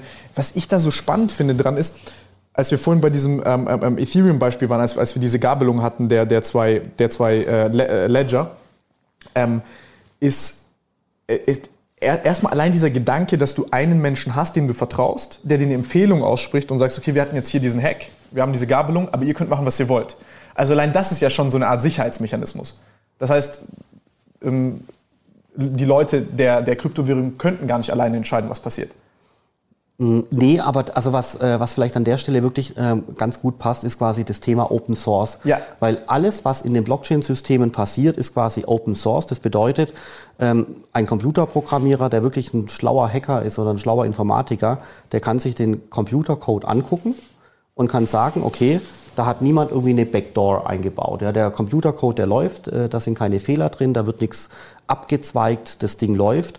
Und dann kann jemand, der seinen Programmcode auf ein Blockchain-System drauf äh, schreibt, Ähm, der wird dann angeschaut von, von Leuten, die einfach den, den, den Code gut verstehen, aufgrund dieser Open-Source-Logik. Und damit muss sich quasi keiner Instanz mehr vertrauen, die irgendwie als Softwarekonzern diese, diesen, diese, diese Software bereitgestellt hat, sondern diese Person kann sich selbst vertrauen und äh, ihrem Wissen, weil sie hat Informatik studiert, die sieht den Code auf dem Bildschirm vor sich und weiß, okay, alles klar, ich sehe hier wirklich keine Backdoor, das funktioniert. Ja. Und deswegen ist äh, der Erfolg von Bitcoin also wirklich untrennbar mit dieser Open Source Logik verbunden, weil die Leute natürlich, bevor sie anfangen, Bitcoin einem Wert beizumessen, kann man davon ausgehen, dass wirklich Hunderte oder Tausende Computerprofis weltweit sich die Software von Bitcoin aber wirklich Zeile für Zeile angeschaut Genau, die haben. verifizieren die. Das heißt, ich habe eine Empfehlung und dann wird die tausendfach verifiziert nochmal. Genau, ja. Ja, aber, aber, ja schon, aber es hätte ja auch sein können, dass irgendjemand, der Satoshi Nakamoto oder du oder ich, in den, in den Programmcode irgendwie eine Hintertüre einbauen. Hätte ja sein können. Es ja. muss ja ausgeschlossen werden. Und, du, und äh, das auszuschließen kannst du, kannst du machen, indem du halt dir den Programmcode anschaust und wirklich Du gehst Zeile für Zeile durch und Stand heute ist wirklich kein Fehler und keine Backdoor und kein Abzweigen und kein Betrug und nichts in diesem Programm. Und wenn so ein Versuch stattfinden enthalten. könnte, kann der von oben nicht passieren, weil du eben diese ganzen Menschen hast, die das dann nochmal authentifizieren müssen oder sich dagegen entscheiden können, das draufzuladen. Ja, so, so genau. So genau das meine ich. Ja, ganz genau. Also, und das und, ist so spannend. Und jetzt hast du die ganzen Shitcoins genannt, da gibt es aber auch tolle äh, Kryptowährungen dabei. Also da gibt es halt äh, Feuer und Wasser, alles ich beieinander. ganz viel Dogecoin gekauft, das Elon getweetet hat. Schön hochgehebelt. Do, Do, Dogecoin, also da, das wird, also da halte ich ehrlich gesagt, also ich habe es auch, ich habe zwar Dogecoin in gewisser Weise äh, verstanden und ich kann es auch irgendwie nachvollziehen.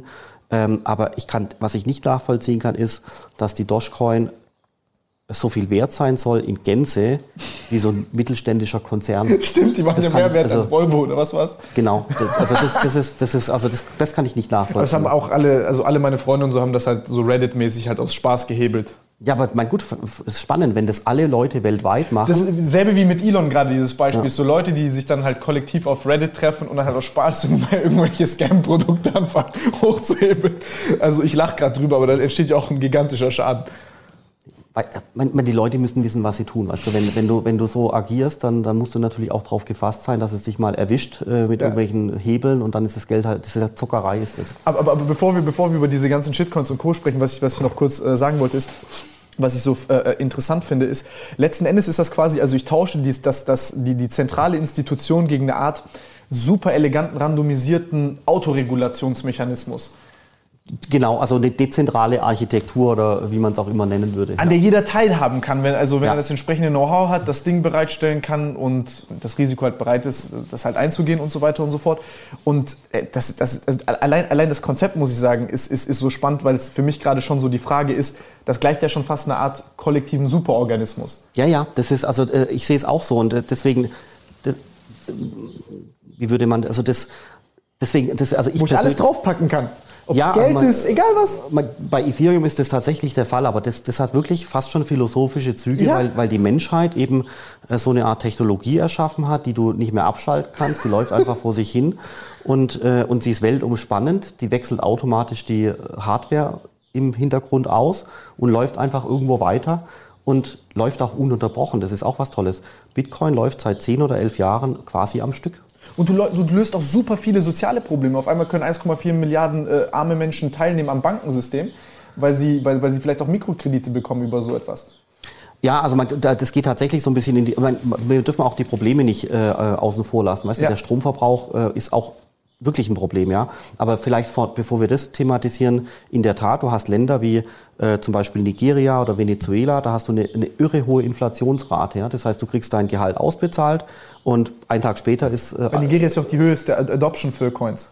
Genau aus dem Grund, weil, äh, also jetzt nicht, nicht für die gesamte Bevölkerung, aber du hast halt auch dort äh, junge, schlaue Leute, die haben ein Handy, haben sich mit damit beschäftigt und die sagen halt, der Bitcoin ist für uns tatsächlich interessant, weil er für uns so eine Art finanzielle Souveränität ermöglicht, weil hier um uns herum die gesamte Währung immer weginflationiert und deswegen, wenn ich ein Geld bekomme, versuche ich das in Bitcoin zu tauschen, jetzt in, in Nigeria zum Beispiel, um einfach äh, mich, ähm, mich nicht diesem hohen Inflationsregime aussetzen zu müssen. Das ist jetzt, das wäre Nigeria und auch Venezuela. Und in wirklich deutlich abgeschwächter Form hast du zum Beispiel in der Türkei eine, eine unglaublich hohe ähm, Kryptowährungsbegeisterung in der jungen oder jüngeren Bevölkerung, also so 35 minus würde ich sagen, weil die Leute dort ähm, sich dafür interessiert haben.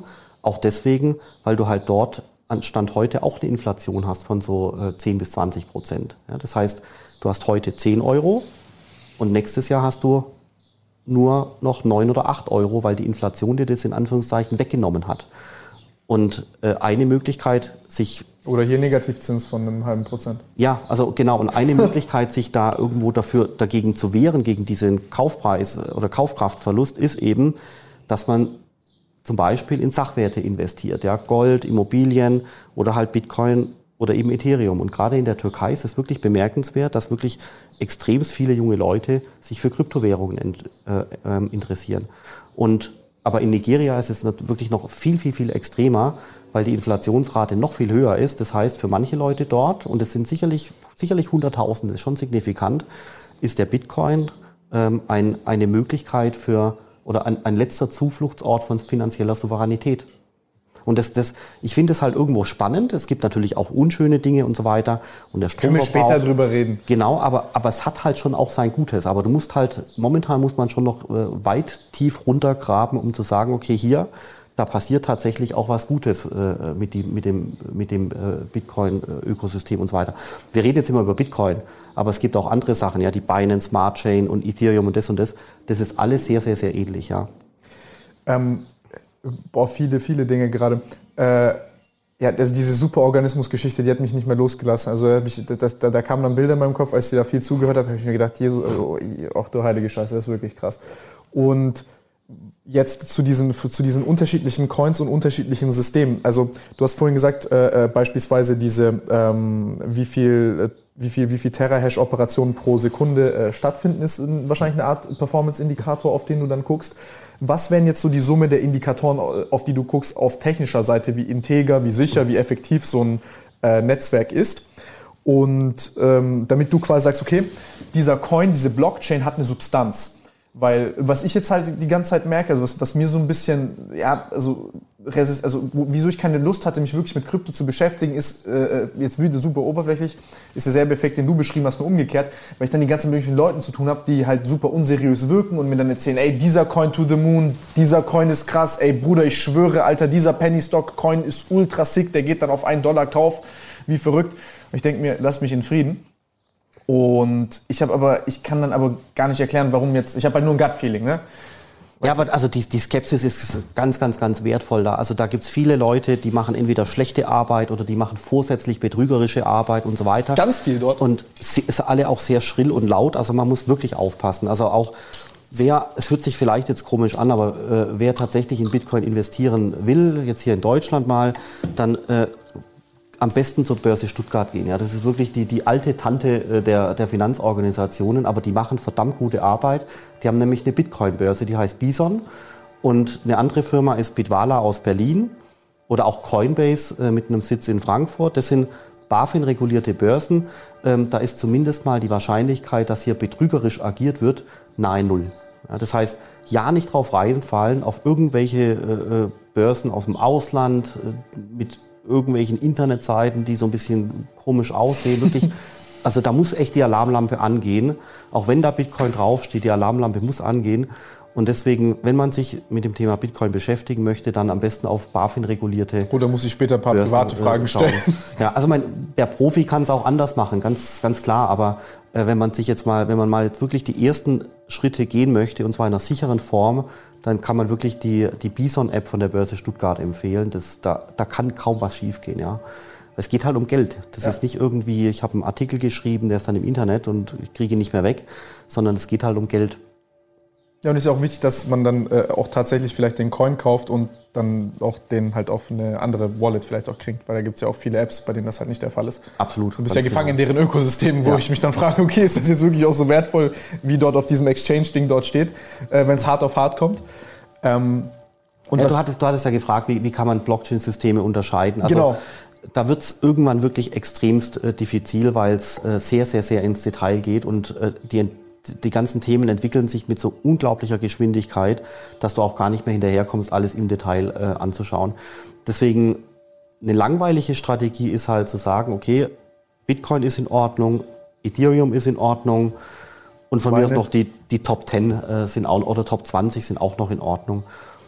Aber wenn dann irgendeine kleine Coin auf Position 400 oder 2000 ist, dann gibt es einen Grund dafür. Ja, und das muss nicht der Grund sein, dass das das nächste Superding ist, was leider noch ganz klein ist, sondern es gibt einen guten Grund dafür, dass, de, dass es eben Coins gibt unter ferner Liefen, Rang 200 und runter. Und es gibt einen Grund, warum manche halt wirklich es geschafft haben, zu riesengroßen Brocken heranzuwachsen. Bitcoin, Ethereum und Co. Und ja, man kann die technischen Parameter anschauen, aber die Technik ist gar nicht äh, alles entscheidend. Es geht auch darum, ob, ähm, ein, ob so ein dezentrales Protokoll so langsam eine gewisse Traction in der Gesellschaft erfährt. Ja, wir sprechen ja sehr oft jetzt über Bitcoin und Ethereum, wir sprechen nicht über irgendeine Coin auf Rang 450. Ja, Bitcoin hat die Awareness und Ethereum hat auch die Awareness und zwar weltweit. Das heißt, das ist auch schon mal ein Wert für sich. Es gibt ja auch ETFs zum Beispiel. Ja. Es gibt den ETF auf Bitcoin und auf Ethereum, aber es gibt keinen ETF auf den, auf den Coin auf Position 450. Und der letzte Punkt ist quasi noch das Thema ähm, HR, also Personal. Äh, und da ist halt Ethereum vor allem sehr spannend. Ich glaube, man kann sagen, dass Stand heute mehr als 100.000 Programmierer sich mit Ethereum beschäftigen. Die sitzen, ähm, wo immer sie wohnen, Japan, Südkorea, Argentinien und programmieren Tag für Tag an Ethereum irgendwas. Ja, das heißt, die, da wird nicht einfach nur zugeschaut und geguckt, ob das Ding quasi läuft, sondern das sind Leute, die interagieren mit den Systemen Tag für Tag, die bauen Startups, die programmieren was, die arbeiten für eine Firma und damit hast du gerade im Ethereum-Ökosystem eben auch viele Leute, die mit diesem Ding etwas anfangen können. Und das ist nochmal was, was, was ganz Besonderes, weil du nämlich damit auch zum Beispiel als Firma etwas auf Ethereum oben drauf bauen kannst. Ja, stell dir vor, du hast eine, irgendwie eine andere tolle äh, Coin, äh, klingt alles total vielversprechend, aber niemand kann mit dem Ding irgendwie umgehen. Wie so eine Base Engine. Es gibt keine Programmierer. Ja, dann, dann, dann, dann hat so ein, so ein Ansatz wirklich auch Probleme, weil der kommt natürlich auch nicht mehr vom Fleck. Und deswegen ist zum Beispiel hier, was das Thema HR, also quasi Menschen, die wirklich mit dem Ding umgehen können, angeht, ist Ethereum aus meiner Sicht äh, mit Abstand die Nummer eins. Weil dann fasse ich mal kurz zusammen, wie ich das äh, äh, nämlich verstanden habe, als, als ich die ganzen Inhalte von dir geguckt habe und mich dann halt entschlossen habe. Äh, ich habe im Endeffekt nur Bitcoin und Ethereum. Und für mich war so das Reasoning dahinter, okay, Bitcoin äh, habe ich angeguckt und habe ich gesagt, okay, genau, Awareness ist halt am längsten da, ist so das Symbol für, für diese ganze Bewegung, hat auch diesen kulturellen Wert. Und vor allem, was ich ganz interessant finde bei Bitcoin, ist diese Deckelung von 21 Millionen Bitcoins. Das ist der Hauptaspekt, ja. Und hier wollte ich dich jetzt fragen, also das erste, bevor ich zu Ethereum komme, denkst du, dass es hier irgendwann dazu kommen kann, dass wir Menschen sagen, hm, wir hatten mal einen Goldstandard, wir haben mal den Dollar zum Beispiel an Gold gekoppelt und heute haben wir eigentlich, also man könnte es ja, also eigentlich haben wir wieder so Kopplungsfaktoren und, und, und, und auch Fiat-Geld ist ja irgendwie, du hast ja schon noch ein Versprechen in Form von Krediten und so weiter und so fort, dass du die bekommst. Aber äh, wenn der Trust dann höher ist in Bitcoin, zu sagen, okay, vielleicht, wieso leiten wir nicht von der Referenzwährung Bitcoin die ganzen anderen Werte ab. Ist das realistisch oder ist das erstrebenswert oder ist das Schwachsinn? Oder? Also ich habe da, hab da natürlich auch schon drüber gelesen und mache mir da meine Gedanken, aber ja gut, ich weiß es nicht. Also ich würde, ich Stand heute würde ich sagen, nee, das, äh, so weit würde ich nicht gehen. Ja. Warum? Ähm, weil es gibt schon einen guten Grund, warum es Euro gibt. Ja, weil ähm, wenn du irgendwo jetzt beim Supermarkt einkaufen gehst oder kaufst dir eine Pizza, dann ist das eben in Euro notiert. Und zwar in allen Pizzerien in ganz Europa. Und jede Tankstelle bucht dir irgendwo den, das Benzin auch in, in Euro ab und nicht in irgendeiner Coin. Und damit ist der Euro wirklich so integraler Bestandteil unserer Gesellschaft, dass ich nicht glaube, dass du den Euro mal einfach so ersetzen könntest. Ja? Ich, ich glaube, der Euro hat ein Problem mit. Ich, ich meine nicht mit ersetzen. Das, das, ich meine gar nicht, dass du den ersetzt, sondern dass du quasi eine Basis unterlegst und die ist, die ist quasi Bitcoin. Ach so, also wir handeln weiter in Euro, so, so wie Gold damals. Okay, das heißt, also Gold quasi die, äh, dass, der, dass der Euro gedeckt ist durch Bitcoin. Genau, genau, genau. genau. Ähm, ist, glaube ich, äh, also ich. Sind wir weit weg auf jeden Fall? Ich glaube, wir sind ex, also extremst weit weg. Ja, schau mal, wir haben jetzt, ähm, Bitcoin ist im Vergleich von so, so Kapitalmärkten und so weiter, ist Bitcoin eigentlich noch relativ klein. Wir haben jetzt viele Individuen, die in, in, die, die in Kryptowährungen investiert haben. In Deutschland würde ich mal behaupten, sind es irgendwo zwischen 1 und 1,5 Millionen. Das sind 2 Prozent von der Bevölkerung wahrscheinlich. Das ist noch nicht so viel. vor allem junge Leute natürlich. Ähm, dann hast du mal jetzt ein paar Firmen, die mit dem Thema Kryptowährungen umgehen können, ein paar Banken, hast auch, und das natürlich auch weltweit.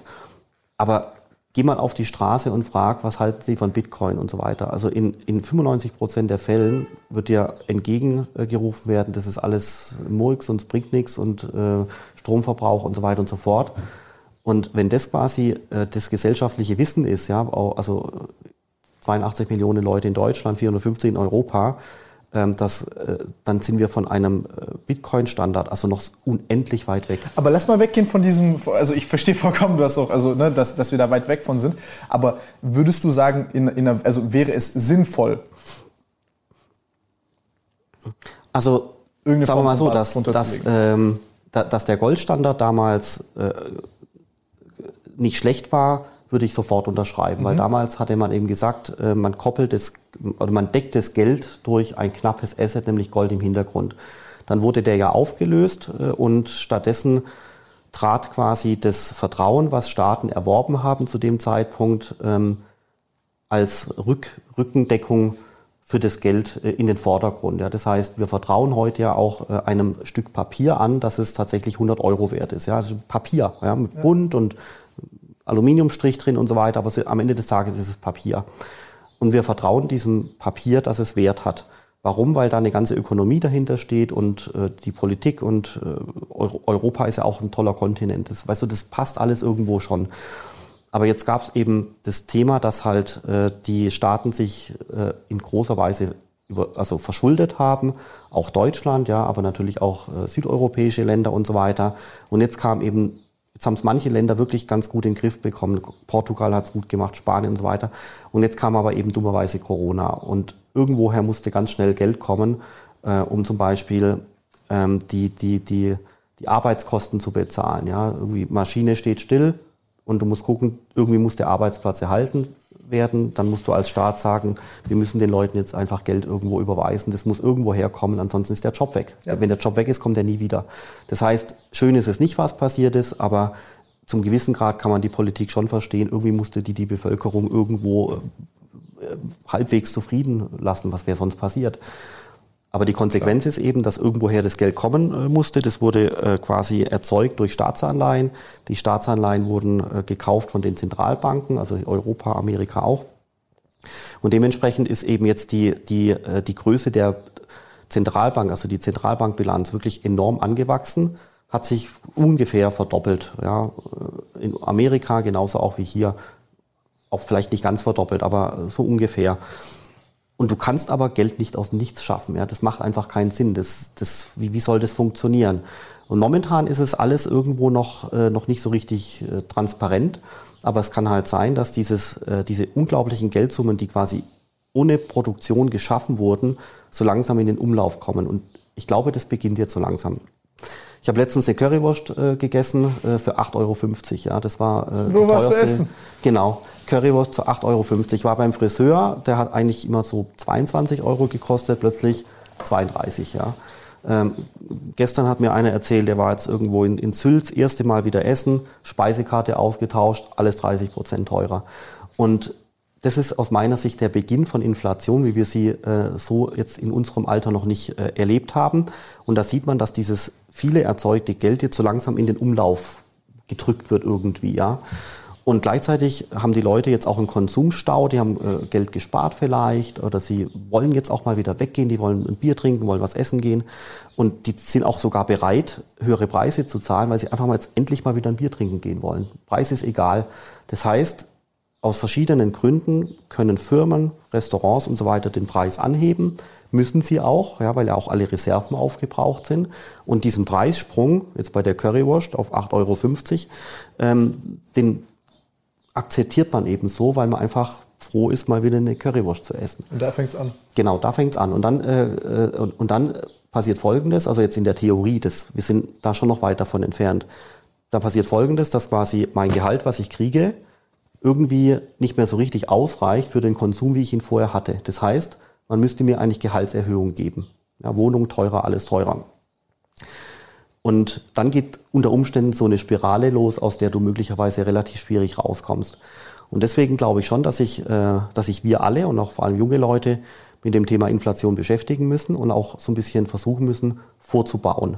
Das bedeutet, zu überlegen, was kann ich tun mit dem Geld, was ich auf dem Konto habe, weil wenn ich das Geld auf dem Konto lasse, dann wird es Jahr für Jahr 10 oder 20 Prozent weniger wert. Also daran glaube ich. Ich glaube an eine Inflationsrate von vielleicht 10 Prozent pro Jahr, vielleicht auch 15 Prozent für einen Zeitraum von fünf Jahren. Wenn du das hochrechnest, ist aus den heutigen 10 Euro 5 Euro geworden. Ich, ich kann es nur bestätigen, also aus Containerpreisen, also nochmal ein paar Stücke vorher bei uns, Containerpreise, Lieferantenpreise, Rohstoffpreise, generell all diese Sachen, die, also das ist teilweise verrückt. Eben, und deswegen, da muss man sich wirklich, glaube ich, damit beschäftigen. Das darf man auch nicht auf die leichte Schulter nehmen, weil ähm, Geld ist echt hart verdient und ich, ja. ich möchte einfach nicht, dass, dass das Geld, was ich so hart verdient habe, dass das einfach verschwindet. Und man kann sich halt dagegen so ein bisschen wehren, indem man sagt, okay, ich versuche in Aktien zu investieren oder in Bitcoin oder in Gold oder in, wenn man es hat, halt äh, in eine Immobilie und so weiter, weil das alles Sachwerte sind, da steckt Substanz dahinter und diese Werte sind knapp. Ja, Gold ist knapp, Bitcoin ist knapp, Immobilien sind äh, in gewisser Weise knapp und deswegen macht es aus meiner Sicht wirklich Sinn zu überlegen, vielleicht sollte man ein bisschen Geld äh, vom Konto investieren in ganzen Satz von verschiedenen Sachwerten. Und, und jetzt eine ganz entscheidende Frage. Ich habe mir immer überlegt, wie fühlt sich eigentlich Inflation an? Weil man kennt Inflation so ein bisschen aus dem Geschichtsbuch. Ja. Muss, muss wirklich schlimm sein. Auch in Venezuela. Ja. Wie fühlt sich denn Inflation Eine an? Eine Trillion Dollar Schein aus Zimbabwe. Ja, das ist natürlich jetzt super extrem. Aber, genau, das ist hyper aber wie fühlt sich denn Inflation an, habe ich mir überlegt. Und dann, also meine, so wie ich mir Inflation vorstelle, sie ist ja noch nicht richtig da, fühlt es sich an wie folgt. Ich gehe ich will eine Currywurst essen und die kostet 8,50 Euro und dann denke ich so, wow, das ist aber eine teure Currywurst. Und dann gehe ich zum Friseur und dann verlangt er plötzlich 32 Euro statt 22 und denke ich so, hm, hat ganz schön aufgeschlagen. Und dann gehe ich tanken und denke so, boah, das Benzin war letztes Jahr aber deutlich günstiger. Und wenn sich, wenn sich dieses, wenn sich dieser Gedanke verfestigt, so, hm, schon wieder teurer geworden und Kino ist teurer, das Bier ist teurer, das ist teurer, alles ist teurer, wenn sich das verfestigt und ich habe, also ich jetzt als Philipp, ich habe ich hab dann diese Erfahrung vielleicht im Sommer dann 30 Mal gemacht, dass wirklich, dass ich das Gefühl habe, alles um mich herum ist teurer geworden. Das, das würde ich als Inflation bezeichnen. Und das ist auch sowas, ich glaube, ob jetzt mir diese statistische Zahl von, von Bundesamt für Statistik und so weiter irgendwie eine 1% zeigt oder eine 2% oder eine 3%, mir persönlich ist es total egal, weil wenn ich das Gefühl habe, dass alles um mich herum teurer ist, dann ist es für mich persönlich Inflation, weil ich merke, ich kann mir gegeben mein Gehalt X 20 Prozent weniger kaufen. Das ist Inflation. Und da wünsche ich mir halt auch einfach, dass die Leute wirklich sauber nachdenken und nicht sagen, ja, aber hier das, die, das Statistische Bundesamt sagt ein Prozent. Ja, jetzt dann sage ich aber, ja, aber sorry, die Currywurst kostet 8,50 Euro, so viel wie noch nie. Und da hoffe ich, dass die Leute dann auch äh, einfach ganz kühl nachdenken und dann zum Ergebnis kommen, dass sie irgendwie sich versuchen müssen, dagegen zu wehren und äh, oder was irgendwie da vorzubauen. Und es geht eben durch Investitionen in Sachwerte. Wie würdest du da jetzt vorgehen? Weil ich glaube, dass da viele Leute ein bisschen Angst haben, weil, weil, weil sie das nicht verstehen. Aktien sind kompliziert, Sachwerte sind kompliziert, was ist investitionswürdig? Du hast die riesengroße Qual der Wahl. Ist Gold jetzt besser als Krypto? Ist der Coin jetzt besser als der? Ist die Aktie jetzt besser als die? Und ich weiß, es, da gibt es sehr viele Indikatoren und sehr viele verschiedene Strategien. Aber ähm, ich kann mal vielleicht kurz den Anfang machen. Ich habe für mich da entdeckt, okay, ich habe ein Bauchgefühl und ich gucke Firmen an, an die ich persönlich glaube, die ich cool finde. Zum Beispiel sowas wie Nvidia oder so, weil ich gerne Computerspiele spiele, ich respektiere die Arbeit, die sie machen, dann lese ich gerne Artikel drüber, dann denke ich, die machen da strategisch interessante Moves. Und dann gehe ich halt am Ende nochmal kurz so eine kleine Checkliste durch, wo ich dann halt die Dinge nochmal angucke ähm, und damit ich halt keinen groben Unsinn mache. Das ist so meine Strategie. Also einfach mal, wenn ich irgendwo da reinstecke, ist es besser, als wenn es auf dem Konto liegen bleibt, weil da bleibt es eh nicht liegen, ich gebe sowieso aus und ähm, ich... Äh, und, und ich ähm, äh, und, und, und, und ich passen halt so ein bisschen so drauf auf. Einfach keine Fehler zu machen. Anstatt jetzt zu gucken, dass ich jetzt diesen riesengroßen Jackpot äh, äh von, ich mache jetzt verdoppel mein Geld in einem Jahr, was sowieso Schwachsinn ist. So, das, das wäre jetzt so mal über den Daumen gepeilt mein Ansatz. Was, wie würdest du da vorgehen? Also ich habe da auch nicht die perfekte Lösung, sage ich dir ganz, ganz, ganz ehrlich. Aber ich glaube. Und das ist jetzt auch keine Anlageberatung nee, oder so. Natürlich. einfach nur so mache ich es halt. Genau, also ich glaube, das Wichtigste ist, dass man sich dass man nicht irgendwo auf schnelle Angebote äh, ein, reinfällt. Ja? Also ich stelle mir vor, gehst, gehst bei Google rein, gibst irgendwie eine Aktie, Enterzeichen. Dann kommt sofort eine ganze Latte Werbung und dort, dort wahrscheinlich am besten gerade nicht draufdrücken, ja. sondern einfach mal anfangen dann äh, versuchen zu lesen. Mit, bei Bitcoin kann man anfangen mit der Wikipedia-Seite zum Beispiel, ja, oder mit ein paar sauberen äh, YouTube-Videos von, von wirklich guten Leuten. Bei Aktien gibt es auch wirklich viel Literatur. Und äh, ich glaube, man muss einfach wirklich Zeit investieren, auch wenn es wirklich mühsam ist, aber wirklich Zeit investieren und versuchen zu verstehen, was ist eine Aktie, wie funktioniert es, was ist gut, was ist schlecht, wie funktioniert Gold, wie funktioniert Bitcoin. Also wirklich Zeit investieren. Ich glaube, das ist das Wichtigste, um sich einfach dieses Wissen anzueignen. Das geht nur mit Zeit. Also einmal verstehen, was eine Aktie ist, damit man dort keine Fehler macht. Zum Beispiel, indem man sagt, hey, Tesla ist vielleicht eine coole Firma, die ist aber gerade überbewertet. Also unwahrscheinlich, dass das jetzt vielleicht schlau ist. Ja, gibt es ja unterschiedliche Meinungen. Und auf der anderen Seite zu, zu verstehen, was man da gerade eigentlich kauft und wie man selber dort vielleicht auch das Ganze sieht und prognostiziert. Wie entwickelt sich ein Apple über die nächsten Jahre? Was machen die dort? Sich dort mal ein bisschen einlesen. Genau, also das ist aber schon, schon sehr, sehr, sehr tief drin. Ja? Es gibt, ähm, ja, also es geht natürlich immer noch tiefer, aber eine einfache Variante wäre dann, dass man eben sogenannte ETFs kauft. Das sind quasi Aktienbündel, Aktienkörpe auf die gesamte amerikanische Volkswirtschaft oder auf den gesamten äh, deutschen Aktienindex. Oder auf gewisse Sektoren zum Beispiel. Genau. Also da regenerative Energien, sage ich, das interessiert mich, ich denke, das ist super wichtig und dann habe ich da zum Beispiel einen ETF, der das danach bildet. Genau, also ich glaube sowas zum Beispiel, das ist wirklich ähm, halbwegs unkompliziert, sicher und macht Sinn. Und das Gleiche könnte man mit Gold äh, machen. Du kannst Gold physisch kaufen oder auch als, als Zertifikat. Das Gleiche äh, gilt natürlich auch für den Bitcoin. Bei Immobilien wird es ein bisschen schwieriger. Wenn du an Immobilien glaubst, kannst du nicht immer sofort gleich dir eine Eigentumswohnung kaufen. Ja. Aber auch da gibt es eben Immobilienfonds, die auch äh, teilweise ganz gut funktionieren. Aber man muss sich aus bisschen einlesen. Ja. Ich glaube, wichtig ist, dass man nie alles auf eine Karte setzt, sondern versucht, ja. die Sachen so ein bisschen zu verteilen. Ähm, und, und was ich, glaube ich, auch ja, das ist jetzt schwierig, das zu sagen. Ja, ähm, angenommen, es kommt tatsächlich sowas wie eine signifikante Inflation, würde das dazu führen, dass zum Beispiel Aktienpreise, auch der Bitcoin-Preis und der Goldpreis, die haben Tag für Tag neue Höchststände ja. oder Woche für Woche. Und ich glaube, dass viele Leute dann meinen, so, hm, jetzt ist der Bitcoin so teuer, jetzt kaufe ich nicht mehr. Oder jetzt ist Gold so stark gestiegen, jetzt geht es bestimmt gleich runter, kaufe ich nicht mehr. Oder in München mit den Immobilien, jetzt sind die Preise so stark gestiegen, demnächst platzt die Blase und zack geht's runter.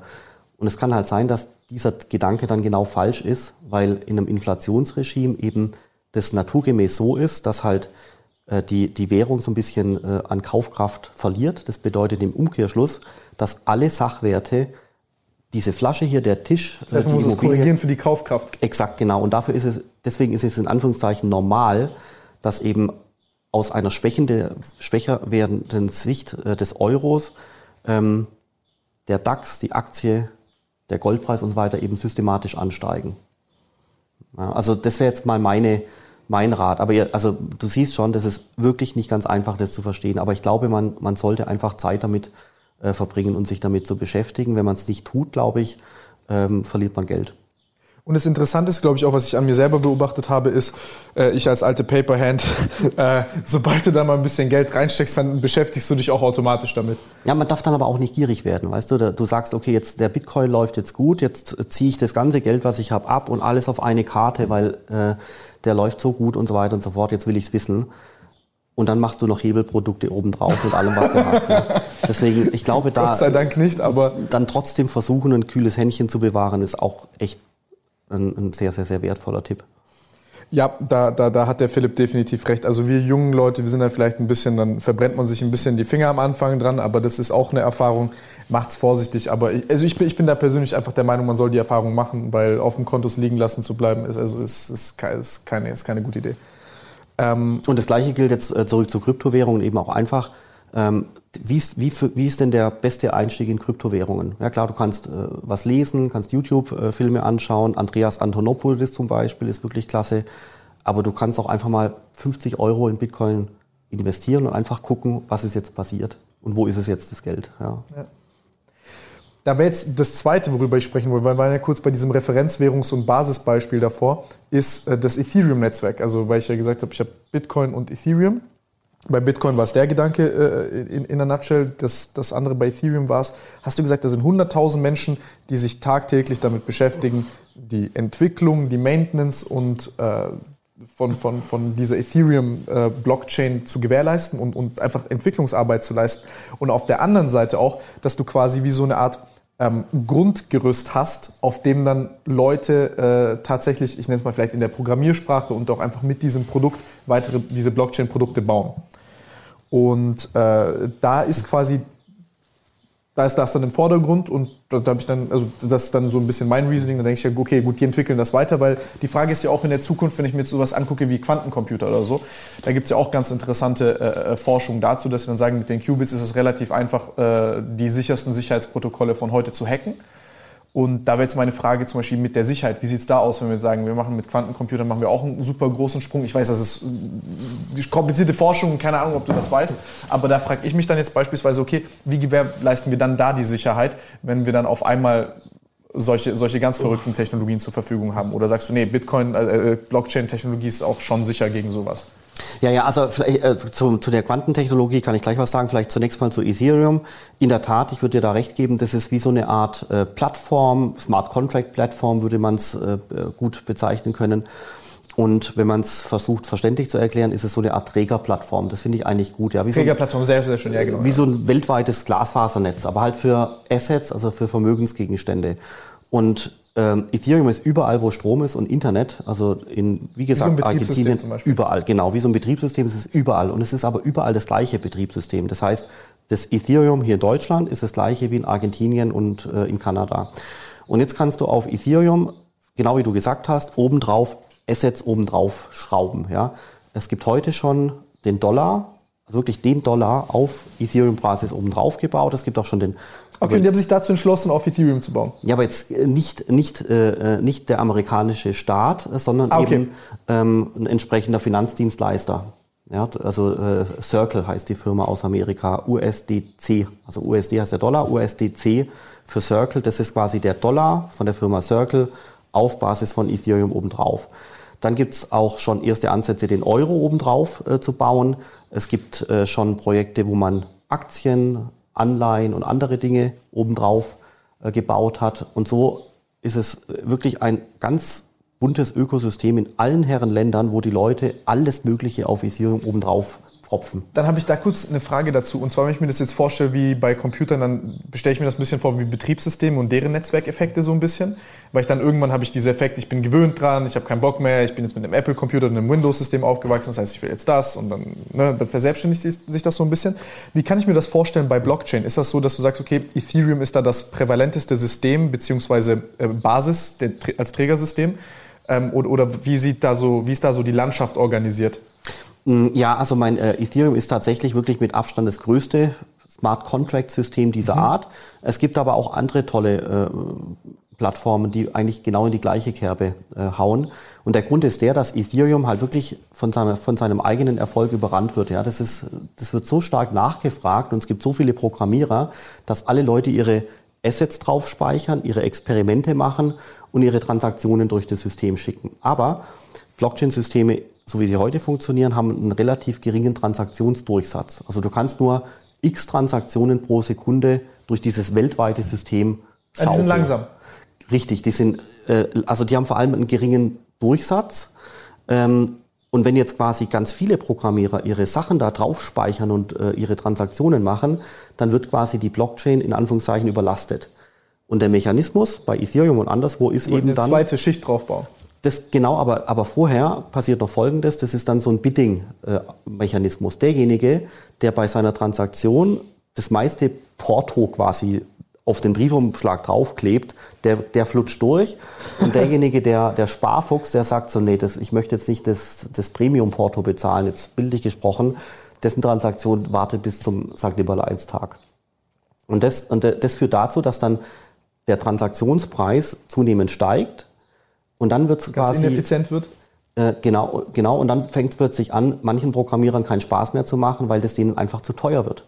Weil die Transaktionskosten zu hoch sind. Und genau dann entstehen neue Smart Contract Plattformen, wo dann äh, beginnen, manche Transaktionen hinzuwandern äh, und auch manche Programmierer hinzuwandern, weil dort eben äh, neue Technologien zum Einsatz kommen, die erzeugen dann geringere Kosten. Und das wiederum führt dazu, dass äh, dann manche Programmierer beginnen umzuswitchen. Und deswegen gibt es bestimmte Plattformen, also ich kann ja mal ein paar nennen, äh, die Binance Chain, Cosmos, Polkadot und ein paar andere, äh, die sind tatsächlich nicht uninteressant und können ein bisschen zu Ethereum aufschließen. Und ist es jetzt so, äh, gibt es jetzt gerade diese ganzen, diesen Hype auch so ein bisschen um Ethereum 2? Äh, da habe ich, so wie ich das immer ganz primitiv verstanden habe, dass die hier quasi diese sagen, okay, diese, dieses erste Berechnungslayer ist nur dazu da, um so eine Art Grundrauschen zu erzeugen, dass das System als solches stabil ist und man braucht als zweites, ne, als, als, als zweites Layer so eine Art Transaktionsnetzwerk, damit man dort diese Transaktionen auslagert. Oder wie, wie kann ich mir das vorstellen? Ganz genau richtig. Also Ethereum ist jetzt halt, halt einfach mal gestartet und ist eigentlich im weiteren Sinne immer noch so, wie es am Anfang war. Und jetzt merkt man halt, dass, äh, dass die Nachfrage nach Transaktionen relativ hoch ist. Deswegen gehen die Preise hoch. Und jetzt werden Lösungen entworfen. Und so ist Ethereum 2.0 entstanden als, als mehr, mehrjährige Roadmap, dieses System quasi auf ein höheres Level äh, zu hieven. Mit dem Effekt, dass dann der Transaktionsdurchsatz größer wird. Damit gehen die Transaktionskosten runter. Und auf der tiefsten Netzwerkebene wird das Mining ausgewechselt durch einen anderen Mechanismus. Dadurch würde Ethereum nicht mehr diesen Strom verbrauchen äh, wie heute. Ja. Das Aber heißt, wie würde das ersetzt werden und wieso? Äh, durch einen sogenannten äh, Proof-of-Stake-Mechanismus. Das heißt, das Mining wird entfernt, also der Proof-of-Work-Mechanismus wird entfernt und wird ersetzt äh, durch einen Proof-of-Stake-Mechanismus, der ein bisschen anders äh, funktioniert. Du musst der, was hinterlegen? Und, oder? Exakt, genau. Du musst was hinterlegen und damit hinterlegst du quasi eine Sicherheit. Und weil du ja diesen Wert behalten wirst, wird angenommen, dass du mithilfst, dieses Netzwerk am Laufen äh, zu halten. Ja, das ist quasi eine alternative Konsenstechnologie. Und was habe ich davon? Äh, du kriegst dafür so eine Art Zinssatz. Ah, okay, das heißt, ich, ich hinterlege quasi dann, keine Ahnung, wie, also wahrscheinlich mehrere 10.000 Euro an Wert, weil ich genau, ja dann richtig. Sicherheitsknoten gibt's, auch irgendwo. Schwellwerte, bin. genau. Okay, und dann, und dann äh, äh, gewährleiste ich die, die Integrität dieses ersten Layers damit das quasi funktioniert und dann on top, wie, wie funktio funktioniert dann die Transaktion, wie wird das ausgekoppelt? Ja genau, und, äh, und äh, wir, haben, wir, haben, ja vorher über die Transaktionskosten gesprochen. Ja? Mhm. Die Frage ist ja, wo geht das Geld hin? Das, das, verschwindet ja nicht. Heute gehen die Transaktionskosten zu den Minern, also zu den Rechenzentren, die, äh, die tatsächlich den, den, den Strom verbrauchen. Und in Zukunft würden die, äh, würden die Transaktionskosten abgesenkt werden können, aber es verbleiben trotzdem noch kleine Transaktionskosten. Und die gehen dann quasi äh, zu den Leuten, äh, die äh, die Staking Notes betreiben und dort kommt quasi die Transaktionsgebühr in Form eines Zinssatzes wieder raus. Okay. Ja, und dadurch hast du dich quasi dem Mining entledigt und äh, hast das gesamte Netzwerk umgebaut, aber das sind wirklich ähm, ganz, ganz, ganz große äh, Operationen, ein, ein Netzwerk dieser Größe weltweit mit Tausenden von Rechenknoten ja. auf ein neues Level äh, zu bringen. Und bis jetzt läuft es ganz gut, aber es kann auch schon noch sein, dass es da nochmal äh, Schwierigkeiten gibt. Was passiert, wenn Schwierigkeiten passieren? Dann spaltet sich quasi das Netzwerk wieder, dann hast wieder Chaos für ein paar äh, Monate. Und, äh, aber bis jetzt läuft es relativ gut. Es sind wirklich die extrem schlaue Leute, die hier am Werk sind und diese Roadmap geplant haben und jetzt durchführen. Und um jetzt einfach kurzfristig Stand heute diesen ganz engen Transaktionsdurchsatz äh, zu lösen, also quasi den Durchsatz zu erhöhen, hat man, wie du gesagt hast, äh, sogenannte Second-Layer-Lösungen entwickelt. Zum Beispiel Polygon ist eine, gibt es andere auch. Und das muss man sich so vorstellen, wie du hast wirklich diese, diese mega große Ethereum ähm, schwerfällige Blockchain, die wirklich weltumspannend ist und einfach wirklich extrem schwerfällig ist. Aber sie hat einen Vorteil, sie ist sicher. Sie ist wirklich absolut sicher, weil sie berechnet wird von einer unglaublichen Hash-Power im Hintergrund. Das heißt, große, wertvolle Transaktionen, die eine hohe Sicherheit bedürfen, die würdest du immer auf dieser Mutter-Blockchain laufen lassen. Aber irgendwelche kleinen Transaktionen, 5 Cent hier, 3 Cent dort, die könntest du quasi auslagern in irgendeine äh, Tochterlösung. Verstehe, verstehe, verstehe. Und, und dann, findet, dann findet Folgendes statt. Du hast die, die Transaktionen mit großem Wert, die eine hohe Sicherheit bedürfen, die werden wahrscheinlich weiterhin auf der Mutterchain, auf der Ethereum-Chain quasi bleiben. Und die ganzen kleinen Mikrotransaktionen, da und dort was Kleines und so weiter, die werden, äh, die, da findet so eine Art Offloading statt. Die werden quasi genommen und verfrachtet in so eine Art äh, Second-Layer-System. Und wenn mal dort was schief geht, dann ist es ja auch nicht so schlimm, weil es waren ja nur 5 Cent oder 3 Euro und so weiter. Das eine ist wie so ein 8-Zeichen-Passwort, das andere wie so ein 100.000-Zeichen-Passwort. Ja, genau, so, so könnte man es äh, genau richtig. Und diese Lösungen entstehen jetzt gerade und äh, erzeugen auch schon wirklich gute erste Erfolge und bringen auch die Transaktionskosten runter. Alle kennen das Wort NFT.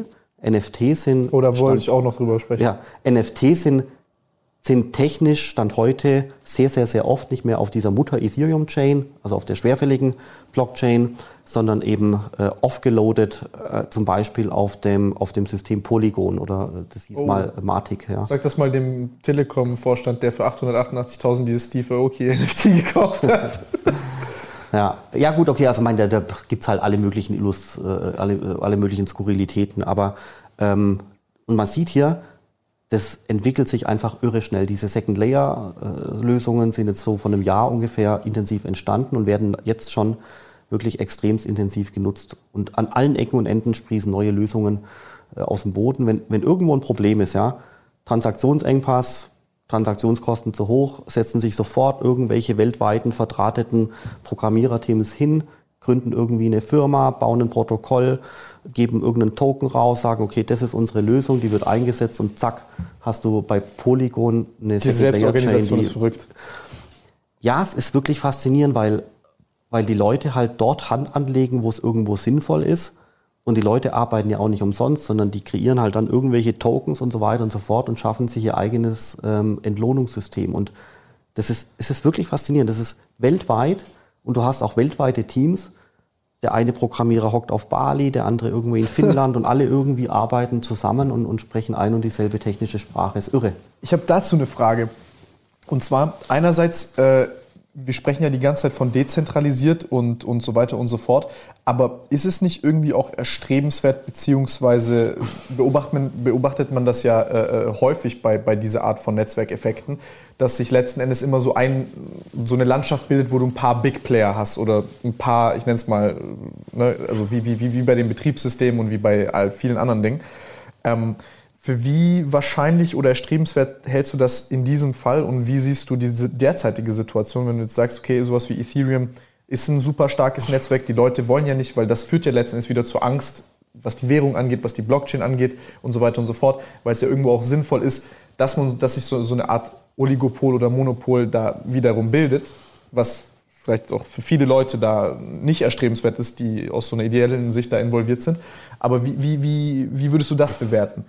Ach, das, das kommt automatisch, ja. Also wir, ja? wir sehen ja momentan automatisch äh, Smart Contract äh, Plattformen, die eben auch heranwachsen aufgrund der Skalierungsproblematik von Ethereum. Die sind einfach da und wachsen einfach vor sich hin und bestimmte, äh, bestimmte Transaktionsarten werden eben verschoben in diese neuen Lösungen. Ich glaube trotzdem, dass Ethereum weiterhin die Nummer eins bleiben wird unter den Smart Contract Plattformen mit all ihren angeschlossenen Untersystemen, aber dass trotzdem ähm, andere, dass irgendwo Probleme entstehen und diese, und diese Probleme werden gelöst werden durch äh, neuartige Smart Contract Plattformen. Das glaube ich in jedem Falle. Und dadurch wirst du wahrscheinlich tatsächlich so eine Art ja, Oligopol haben von vielleicht fünf tollen Plattformen, vielleicht auch sieben. Davon ist Ethereum wahrscheinlich die größte was sind die sieben? Das ist schwierig zu sagen. Also, Nostradamus. Also wahrscheinlich sind manche davon noch gar nicht entwickelt, okay. ja, aber Polkadot hat Chancen, wirklich da irgendwo dazu zu gehören mit, mit seinem speziellen Ansatz. Cosmos, äh, die Binance Chain äh, und so weiter. Vielleicht auch noch EOS, wobei die hat vielleicht auch schon die besten äh, Zeiten gesehen. Also es ist wirklich schwierig, ja. Aber ich glaube trotzdem, dass Ethereum bis auf weiteres äh, die Nummer eins bleibt. Und vielleicht einfach mal zum Vergleich der Euro. Das finde ich ein gutes Beispiel. Wir haben den Euro im Geldbeutel als Schein und als Münze. Dann haben wir den Geld, den Euro auf der Kreditkarte, indirekt auch im Handy drin, Apple Pay, Google Pay. Wir haben den Euro auf dem IBAN-Konto, in der Vergangenheit auf der EC-Karte und noch auf drei anderen äh, Kreditkarten und noch eine Geldkarte und so weiter und so fort. Das ist immer der Euro, aber auf ganz unterschiedlichen Trägersystemen, wenn du so willst.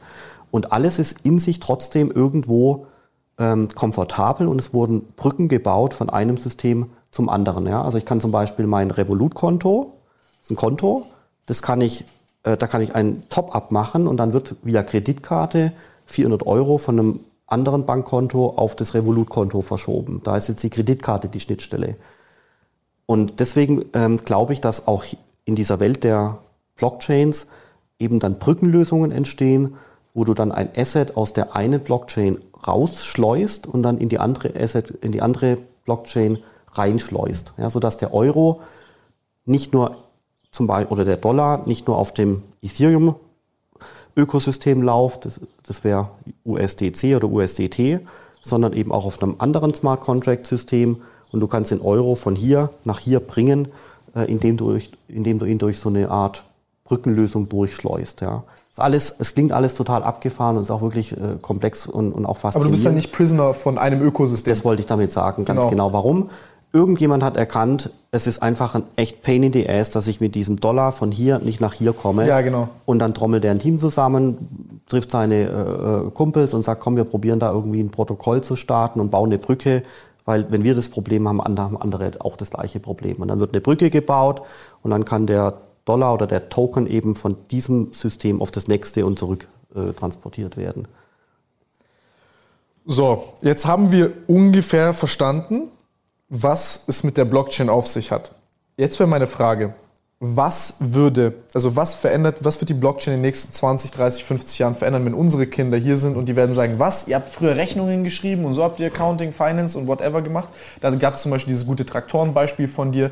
Gibt es auch diese anderen Beispiele, wo Leute beispielsweise sagen, ähm, wir werden äh, in der Nahrungsmittelindustrie hast du zum Beispiel irgendeinen Erreger, der irgendwo aufploppt und dann können wir über die, über, über die Blockchain komplett verfolgen, woher überhaupt dieser Inhaltsstoff stammt.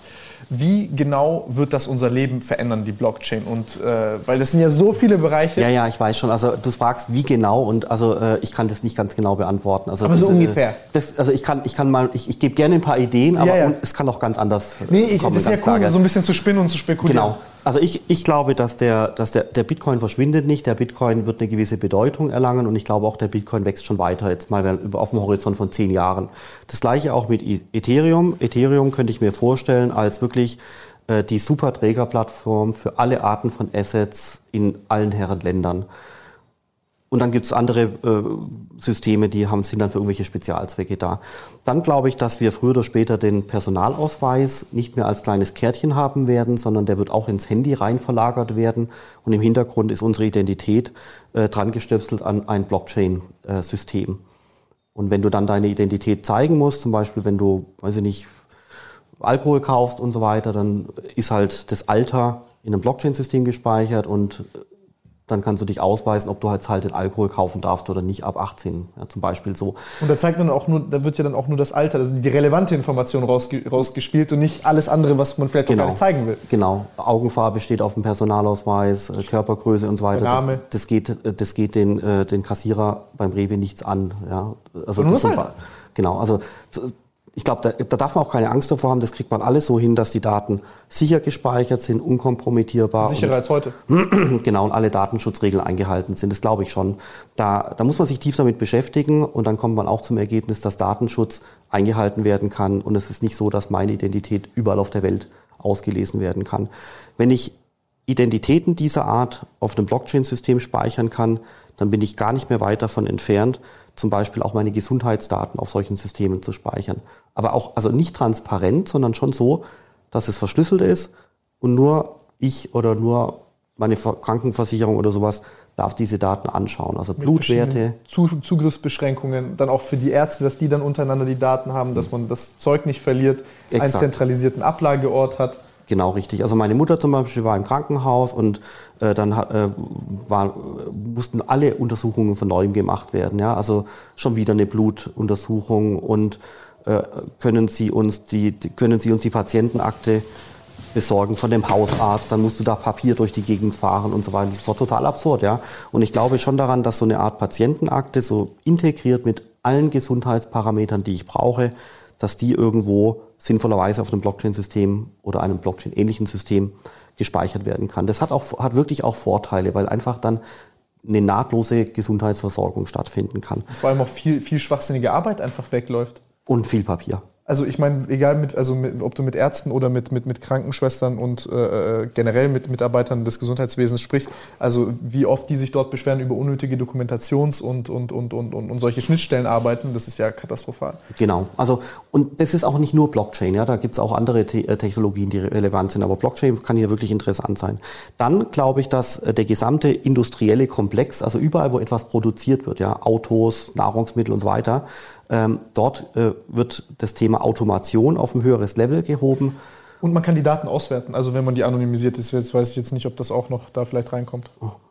Ja, richtig. Also absolut. Das, das käme quasi alles noch, äh, alles noch on top. Ich weiß, vielen Leuten gefällt das nicht, aber also ich finde das sehr cool, dass man anonymisierte Gesundheitsdaten auswerten kann, weil man naja, sehr, sehr viel lernen kann daraus. Du könntest die selektiv auswerten. Ja? Das ja. heißt, wenn ich meine Daten nicht hergeben will, dann kriegt die auch niemand. Aber genau. ähm, es könnte ja auch sein, dass ein Pharmakonzern sagt so, ähm, Herr Sandner, wir würden gerne Ihren Blutwert vergleichen mit äh, Ihrem Puls oder sowas. Und dann sagen die zu mir, äh, wir kaufen Ihnen die Daten ab für 1,50 Euro. Ja, Blutwert und, äh, und ähm, Puls. Und dann sage ich, ja klar, könnt ihr haben. Äh, die, die 1,50 nehme ich mit. Ja, da gibt es wirklich spannende Überlegungen in Zukunft, aber es ist doch wirklich sehr weit weg. Oh, das können wir auch mal gerne besprechen. Das müssen wir nicht jetzt machen, aber es ist wirklich noch, noch, noch, weit weg. Ja. Dann alles, was mit Produktion zu tun hat, Logistik, äh, also Güter, die produziert und äh, zwischen Firmen und Logistikzentren bewegt werden, das sind alles Dinge, die auch äh, Blockchain-mäßig revolutioniert werden können. Zum Beispiel könnte man äh, solche Prozesse wesentlich schlanker machen und Produkte könnten beginnen, autonom zu agieren und autonom Rechnungen zu stellen. Also ich stelle mir jetzt zum Beispiel einen autonomen LKW vor, der macht eine Lieferung und der soll mein Paket von München nach Rom fahren und der Truck hat aber keinen LKW-Fahrer mehr, weil er autonom fährt. Dann würde ich dem Truck quasi Geld überweisen.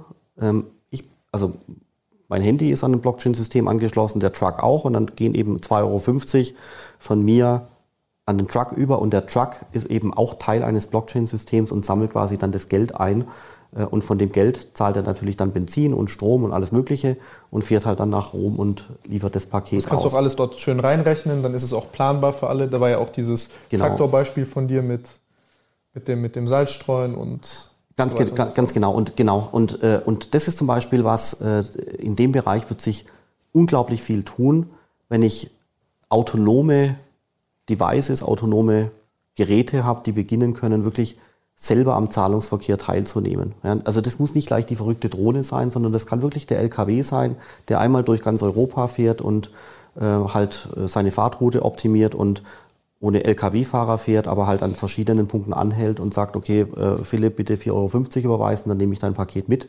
Und dann sammelt quasi der Truck das Geld ein. Nicht mehr Daimler im Hintergrund ja, oder ja. Scania, sondern wirklich der Truck sammelt das Geld ein. Das finde ich, also da gibt es unglaubliche Möglichkeiten in dem Bereich. Äh, wo wird es noch Veränderungen geben? Ich glaube, äh, die Währungen werden äh, auf, auf Blockchain-Systemen laufen, Euro, Schweizer Franken, Dollar und so weiter. Äh, davor, wie gesagt, äh, kommt auch das Thema Inflation. Ähm, Wertpapiere, Aktien und so weiter werden technisch auf Blockchain-Systemen abgebildet werden, aber wir werden das als Menschen vielleicht gar nicht sehen, weil das alles hinten im Maschinenraum passiert. Was auch spannend sein wird, ist, dass, äh, zu, dass zu Anlagezwecken nicht mehr nur noch in Firmen investiert werden können wird, also nicht mehr nur Daimler, Siemens und ähm, ThyssenKrupp, sondern ich werde in der Lage sein, ganz feingranular in Immobilien zu investieren oder in Oldtimer oder in Dinge, wo ich das Gefühl habe, die sind werterhaltend. Ja? Kann eine Flasche Wein sein, eine Flasche Whisky, äh, Oldtimer, Diamanten. Und ich glaube, dass, dass wir in Zukunft dann nicht mehr nur noch ein Aktienportfolio haben werden, was wir besitzen, sondern wirklich ein, ein irres Sammelsurium von Bruchteilen von Gegenständen, wo wir glauben, dass die in der Lage sind, unseren Wert zu speichern. Ja. Ein Prozent von einem Diamant, zwei Promille von einer Immobilie, fünf Prozent von einer teuren Flasche Whisky. So in der Art könnte das laufen. Aber wie gesagt, das sind Gedankengebilde und es gibt viele Studien und ganz tolle PowerPoint-Folien zu dem Thema, aber wir sind wirklich noch ganz weit weg. Ja, aber sowas inspiriert ja diese Technologie weiter mhm. voranzutreiben und ich glaube, dass, auch wenn das jetzt vielleicht nicht immer so das Wissenschaftlichste ist von allem, aber ich glaube, dass diese ganze Träumerei ein wesentlicher Bestandteil ist von sowas. Auf alle Fälle und äh, man sieht halt hier, Firmen äh, bauen neue Abteilungen, neue Produkte, neue Dienstleistungen, junge Leute gründen tonnenweise neue Startups auf der gesamten Welt. Ähm, also das ist einfach ein, ein unglaubliches Ökosystem und Blockchain ist ja keine singuläre Technologie, sondern wenn du Blockchain quasi kombinierst mit Mobilität, oder mit dem Internet of Things, mit autonomen Agenten oder auch mit künstlicher Intelligenz. Äh, das muss man sich mal vorstellen, was da in den nächsten 10, 20, 30 Jahren heranwachsen wird, wenn diese ganzen Technologien beginnen, äh, miteinander zu interagieren. Ja, wenn du dann diese ein selbstorganisierende System auf das andere anfängst zu stacken. Ja, also wichtig ist halt, dass, dass man irgendwo in einer Gesellschaft lebt, wo quasi diese, äh, die Technologie so gebaut wird, dass da irgendwo die richtigen Werte äh, drin sind, ja, weil du kannst die Technologie verwenden zur absoluten totalen Überwachung von allem und jedem, was passiert. Aber du kannst die Technologie eben auch verwenden, um den Leuten in Nigeria bei einer hohen Inflation äh, das letzte Quäntchen finanzielle Souveränität zu geben. Ja, das heißt, die, die Technologie ist eigentlich agnostisch. Der Technologie ist es egal, wie man sie einsetzt. Und da hoffe ich und glaube auch daran, dass in Europa die Technologie halt sinnvoll eingesetzt werden wird. Das ist wie ein Laser. Mit einem Laser kannst du irgendwo einen Krebsleberfleck entfernen, ja, mit, indem du auf die Haut drauf äh, strahlst. Äh, oder du baust eine Waffe und äh, kannst Satelliten zerstören. Ja, aber de, dem Laser ist es egal. Die Frage ist, was du damit machst. Und da glaube ich eigentlich, dass, dass wir in Europa ganz gut aufgestellt wird, dass die Technologie ähm, halbwegs sinnvoll eingesetzt wird. Das glaube ich schon. Ja? Momentan schon, ja. Ja, das ist ein ganz interessantes, also da gibt es ja sehr interessante Überlegungen auch. Ich weiß nicht, Nick Bostrom ist so ein Mathematiker und Philosoph, der sich auch mit sowas beschäftigt. Das ist eine sehr, sehr interessante Frage, wie, äh, ob, wir, ob wir genügend ethische Überlegungen gemacht haben für die, ähm, ich nenne es mal exponentiell steigende Potenz der Technologie, die uns zu, zur Verfügung steht. So das Gedankenbeispiel, dass dann vielleicht du in 20 Jahren in deiner eigenen Garage eine Atombombe bezünden könntest, wenn du willst. Ähm, also ich glaube, du hast schon recht, man muss sich wirklich viel, viel, viel mehr damit beschäftigen und, und man müsste äh, junge Leute und Forscher und an, äh, Doktoranden an Universitäten wirklich viel mehr anreizen, sich mit dem Thema zu beschäftigen und es müsste auch viel mehr Budget bereitgestellt werden, dass die Leute das können, ähm, weil da tatsächlich noch viel zu wenig passiert ist. Das sehe ich auch so. Ich bin, ich bin, da, ich bin weder Forscher noch irgendwas, aber ich, ähm, was, also die Sorgen, die ich mir halt mache, sind ähm, die, die Sequenz der Dinge, wie sie normalerweise abläuft, ist, wir machen und sind sehr reflex also reflexiv in unserem Handeln. Das heißt, wir bauen Scheiße und dann überlegen wir. Und äh, hier, glaube ich, können wir halt nur so viel Scheiße bauen, bis halt existenzielle Probleme gibt. Ähm, und wir dann halt nicht mehr re reflexiv handeln können, sondern wir ein bisschen vorausschauender agieren müssen, was es halt wieder so Geschwafel ist von einem jungen Typen, weil ich selber nicht weiß, okay, was, was passiert denn jetzt tatsächlich oder auch nicht. Ähm, aber letzten Endes ist jetzt die Frage dieser Laser mit dieser Metapher. Äh, ja, wir können beides damit anstellen. Ich glaube, dass der halt immer schärfer wird über die Zeit. Glaube ich auch. Die Bedienungsanleitung, um die kümmern wir uns nicht so wirklich, um die ethische. Ja, ja, wir, also das ist schon richtig. Also wir, äh, man macht zu wenig und man stolpert da so ein bisschen durch die Gegend und ähm, es fehlt so ein bisschen der strategische Plan und auch so ein bisschen wirklich ein, ein solides Management von all den Initiativen, ob man in welche Richtung man wirklich äh, stößt und ob man wirklich äh, all die Fehler zulässt. Also Fehler, Fehler machen ist da schon wichtig, weil ohne Fehler lernst du nicht. Genau. Aber manchmal fehlt mir auch so ein bisschen so die, die Alarmlampe, wo man sagt, okay, wir müssen da eigentlich mehr, viel mehr aufpassen, was, was passiert da eigentlich. Aber bevor wir so weit sind, müssen wir erstmal das Thema Blockchain und alle anderen Technologien überhaupt mal erst nutzbar machen und vernünftig verstehen. Schneller und, werden. Ja, also da, in der Tat, also da würde man sich auch äh, aus der Politik und auch von Unternehmen teilweise wirklich viel mehr Engagement wünschen. Ich meine, das ist eine Technologie, die ist da, die funktioniert, die kommt und die kommt, also die kommt auf alle Fälle. Es gibt nichts, was die Technologie aufhalten könnte. Und dann frage ich mich immer, warum irgendwelche Politiker und auch in Brüssel warum die sich immer noch dagegen sperren. Also ich verstehe es einfach nicht. Aber jetzt mal hier, also wieder hier das Bauchgefühl von jemandem, der, der interessiert ist, aber keine Ahnung hat, auch nicht von BWL und, und, und, und, und auch nicht viel von der Politik. Aber mein persönliches Bauchgefühl bei diesen Dingen ist, ich kenne es jetzt hier in diesen Geschäftsabläufen, es gibt viele Dinge, die sind unnötig kompliziert, die man wirklich einfacher hinbekommen könnte und sie dennoch effektiv und sicher wären. Ähm, Und mein Problem ist jetzt hier, ich glaube auch, dass viele Menschen dieses Bauchgefühl haben, dass es hier sehr, sehr langsam läuft in Deutschland und dass wir so ein bisschen von, ich nenne es mal vom Kredit der Vergangenheit äh, äh gerade zehren, ähm, also von den Gewinnen der Vergangenheit.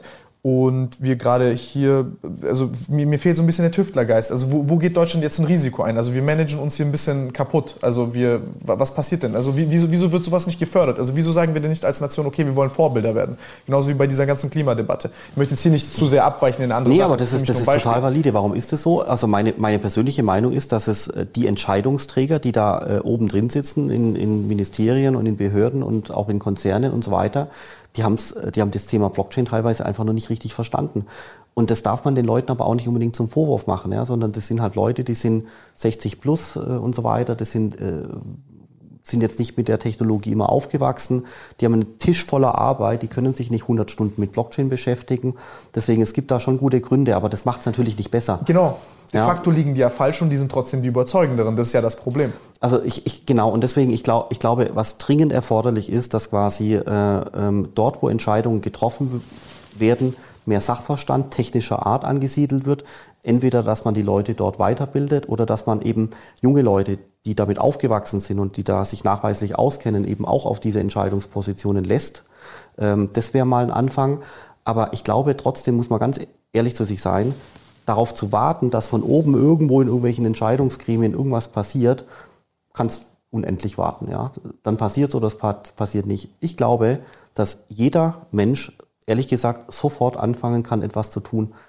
Warum beschäftigt sich der BWLer nur mit BWL und fängt nicht an, Programmieren zu lernen? Warum schauen die Leute den ganzen Tag aufs Handy, zehn Stunden pro Tag und fragen sich nicht so, hm, wie funktioniert denn das eigentlich? Ja, was muss ich eigentlich machen, programmieren und tun, damit ich irgendwie so eine App mal selber mal bauen könnte? Ja, also da, äh, die Leute konsumieren all das, aber die Leute fragen sich manchmal nicht so, hm, wie funktioniert es denn eigentlich? Ja, und deswegen viel zu kompliziert. Das ist aber gar nicht kompliziert. Du gehst ins Internet, gibst ein Blockchain oder Programmieren lernen oder sonst was und es ist alles im Internet gespeichert und es ist fast alles umsonst. Mit ein ja. bisschen Energie, aber es kostet halt Kraft, ja. Mit ein bisschen Energie. Und schlecht organisiert manchmal. Sorry, nee, das, das finde ich unfair. Man muss, es, man muss sich da durchkämpfen, man muss es einfach nur wollen. ja, ich sehe das auch so. man muss einfach nur machen, man muss sich hinsetzen und einfach nur machen, nicht warten und so weiter, sondern einfach hinsetzen und, und warten. Was, was hindert mich daran, heute Abend statt Netflix eine Frage zu stellen und genau oder statt Netflix gehe ich ins Internet und, äh, und, und lese mir die Wikipedia-Seite von Bitcoin durch. Was hindert mich daran? Gar nichts. nichts man muss es einfach machen. Genau. Und deswegen glaube ich, ähm, man ist überhaupt gar nicht ohnmächtig, ehrlich gesagt, sondern es gibt sehr viel zu tun.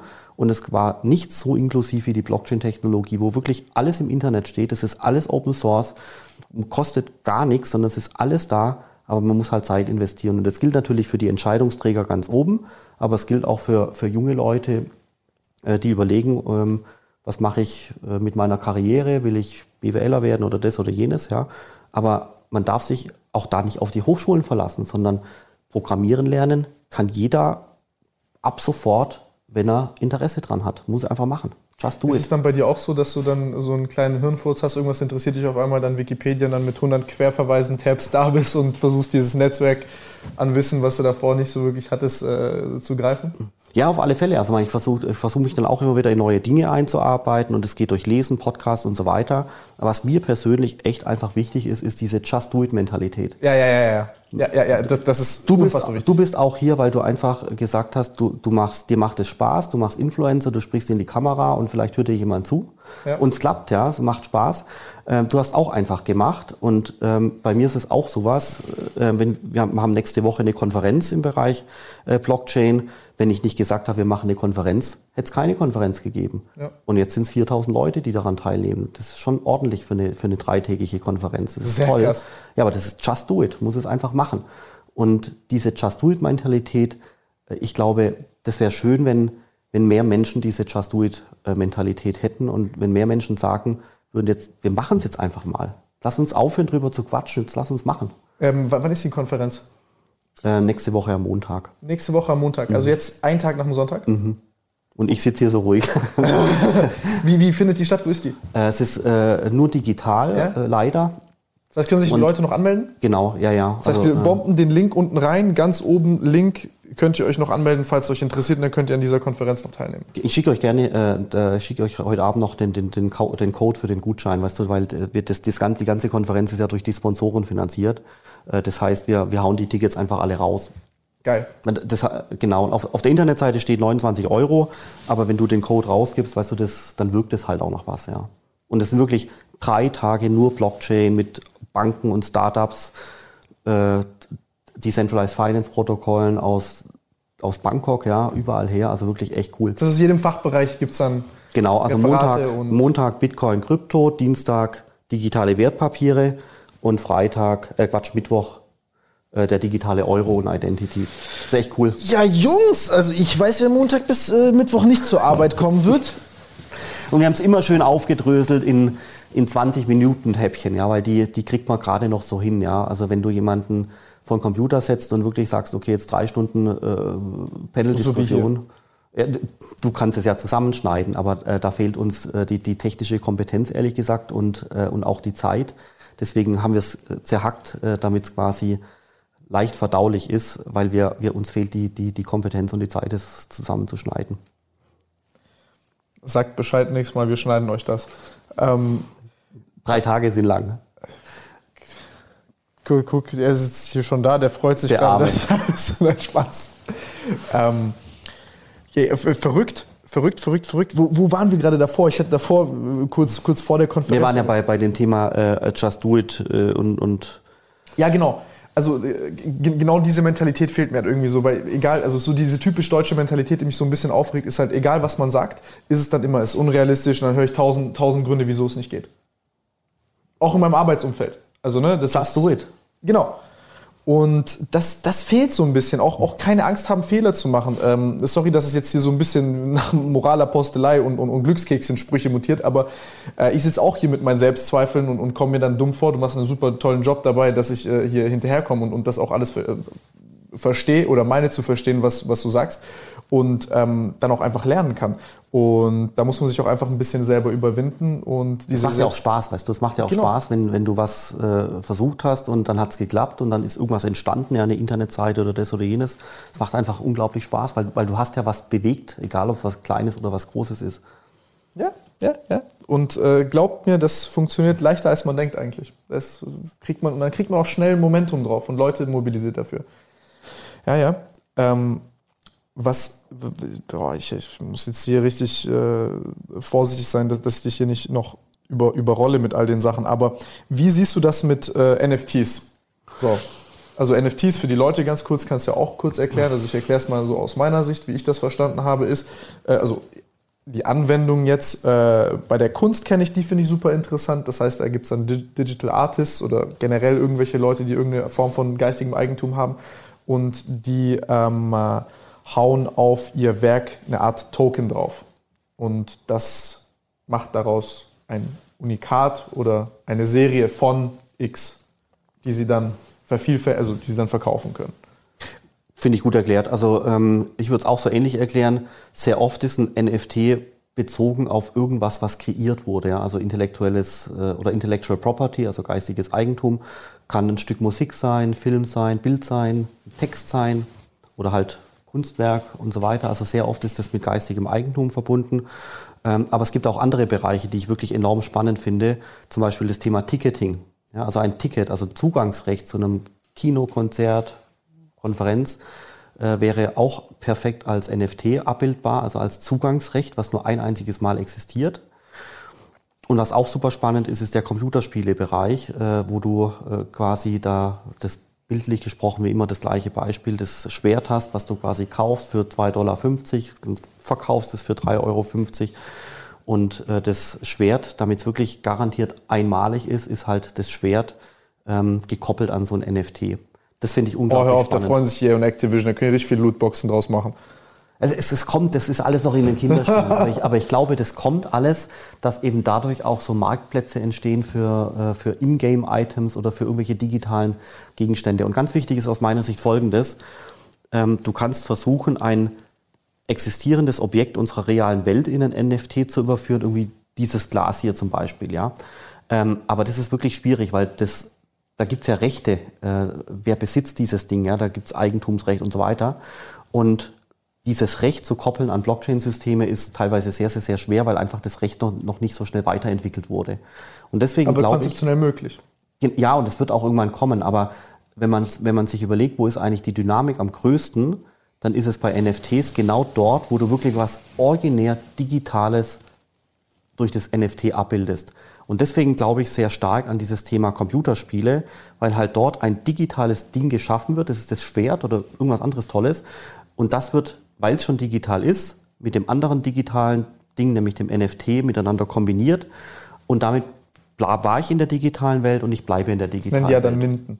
Ja, genau, aber, aber es ist halt wesentlich einfacher, digital und digital zu kombinieren als, Als digital analog. und physisch. Genau, richtig. Aber das, ist, das nicht, ist das nicht eine riesengroße Aufgabe, die ganz spannend wäre? Weil ich glaube, dass wenn man diese Hürde überbrücken würde, vielleicht auch mit Bitcoin und generell auch diesen digitalen Währungen, dann hättest du auch eine Art immer, also nicht immer, aber wenn es gewünscht ist, hättest du auch die Möglichkeit, eine Art ähm, physikalisches Korrelat zu haben zu deinem digitalen Wert. Auf alle Fälle, also ich glaube, vollkommen richtig. Also ich glaube in Zukunft dran, dass äh, Gegenstände wie, wie das Glas hier oder vielleicht ein Kunstwerk ähm, digitalisiert werden. Die kriegen dann einen, äh, einen Digital Twin, würde man sagen, also so eine digitale Kopie. Das ist das Beste aus zwei Welten. Genau, also so ein digitales Abbild. Ähm, aber ich glaube auch, dass es rein digitale Dinge geben wird, wie eben das digitale Bild, was in ein NFT verpackt wird, ja, oder das Genau. Computerspiel-Item auch direkt in ein NFT. Ja, aber dann gibt es auch vielleicht Sachen, die dann quasi, wo wo es andersrum ist, wo ich vielleicht auch die Währung dann als, als, als tatsächliches Gut habe in der Hand, weil ich dann wieder irgendwelches Geld in der Hand halten will. Aber dann ist das wieder gekoppelt an, an dein, an dein Online-Vermögen oder an dein, an dein, wie soll ich sagen, an das Digitale. Ja, absolut. Also wobei zunehmend mehr, glaube ich, in die digitale Welt äh, verschoben wird. Ich bin da so ein bisschen so ein Typ, was, was ist, wenn morgen eine Apokalypse ist? Dann, wenn ein System ausfällt. Was, wenn das digitale System ausfällt, dann will ich ein Offline-System noch haben, das funktioniert. Mein, ich, also das digitale System darf ja das äh, analoge System nicht ersetzen, aber ich glaube, hier und da macht es schon Sinn, dass das Digitale das Analoge ergänzt. Und Genau. gerade gerade im Bereich Com Computerspiele ist es schon faszinierend, dass da äh, Computerspieler quasi ihre eigene neue Welt äh, kreieren, obwohl quasi physisch sie einfach nur in ein und demselben Zimmer sitzen. Ja, das ist schon nochmal, das ist schon deutlich mehr als nur die analoge Diskussion Welt. über Räume jetzt. Ja, ja, also ich bin da, da bin ich kein Experte, ehrlich gesagt. Ich finde es nur spannend und ich finde halt, Sehr, sehr schön. Äh, das, ich finde die Computerspielewelt hier wirklich gar nicht, gar nicht uninteressant aus, aus Blockchain-Sicht, ehrlich gesagt. Super interessant, ja, das ganze, ja, da, entstehen sehr, sehr schöne Dinge. Aber hier habe ich eine Frage, was, was ich nicht so ganz verstehe. Also ich finde es einerseits übel cool, dass vor allem diesen ganzen kreativen Menschen ähm, die Möglichkeit geboten wird, dass sie, dass, dass, dass, dass, dass, sie das, was sie in ihrem Kopf haben, irgendwo, wie soll ich sagen, äh, kommerzialisieren können und auch ihr geistiges Eigentum schützen können. Das finde ich sehr, sehr cool. Aber auf der anderen Seite frage ich mich halt, ich als Kunde von so einem NFT-Kunstwerk, also von einem Kunstwerk, was gemintet worden ist, denke ich mir, okay, äh, das ist, das, das ist äh, eine Sache, da hat mir heute der Professor Rieck äh, geholfen, die Frage so ein bisschen zu formulieren, weil er die auch hatte, ist, äh, kann ich, da, kann ich denn, wenn ich die Ursprungsdatei Datei habe, dann kann ich die ja so oft minden, wie ich will. Das heißt, ist dann dieser NFT in der Kunst eigentlich überhaupt was wert? Oder ist das ein Scam? Also das, das sind Dinge, die sind wirklich noch überhaupt gar nicht geklärt. Also wenn du es schaffst, ähm, dieses Bild nur Weil die gehen ja für mehrere 10, 100.000 Euros gerade mittlerweile im, Ja, ja. im Netz. Also das ist alles noch ungeklärt. Wenn du es schaffst, quasi die Kreierung dieses digitalen Bildes direkt mit der Entstehung des NFTs zu verschmelzen, dass es quasi gar keine Dateienkopie mehr gibt, dann schaffst du es tatsächlich, dass es wirklich ein einziges Unikat dieser Datei gibt. Aber wenn du stattdessen das Bild machst mit einem Foto und dann duplizierst du das erst zehnmal und eins davon hängst du quasi an das NFT an, vollkommen richtig, dann wäre es ein äh, Betrugsfall.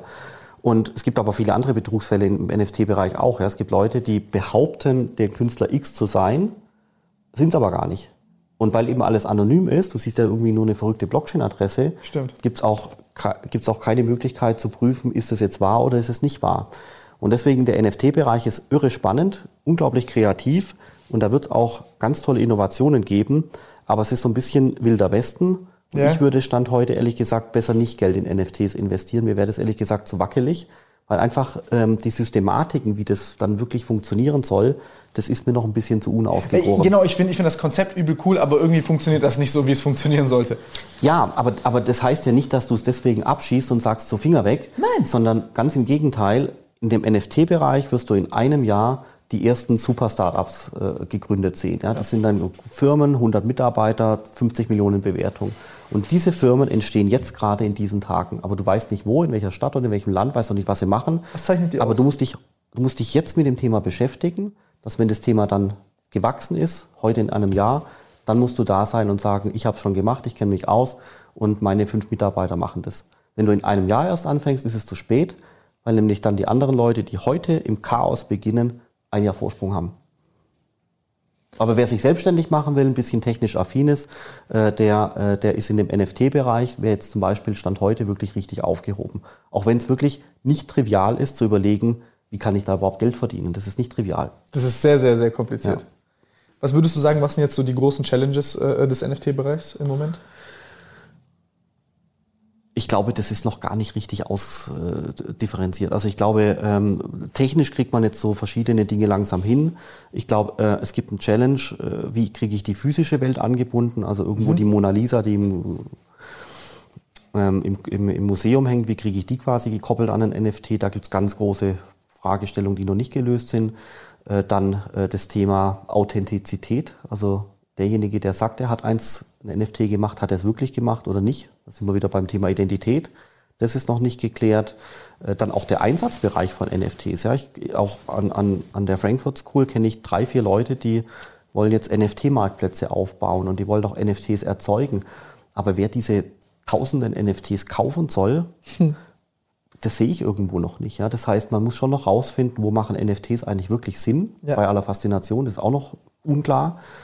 Und, äh, und, und ich glaube wirklich, dass der Computerspielebereich mit am spannendsten sein könnte, ja, auf, die, auf die kurze Frist. Also wenn jemand wirklich im Was da den. Case schon gibt. Ja, genau. Und weil es ist alles digital und äh, es gibt Schnittstellen und so weiter.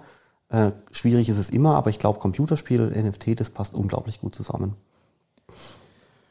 Ähm, wie kann ich mir das vorstellen mit zum Beispiel Forschung in diesen Bereichen? Also wenn jetzt zum Beispiel diese Fragen da aufkommen bei diesen NFTs, ist es dann so, dass ähm, du sagst, da gibt es viele Universitäten, die dann sagen, die machen da Grundlagenforschung dazu, die sagen dann beispielsweise, okay, wie kriegen wir diese Identifikations- oder Authentifikationsprozesse besser hin, dass die sicherer sind?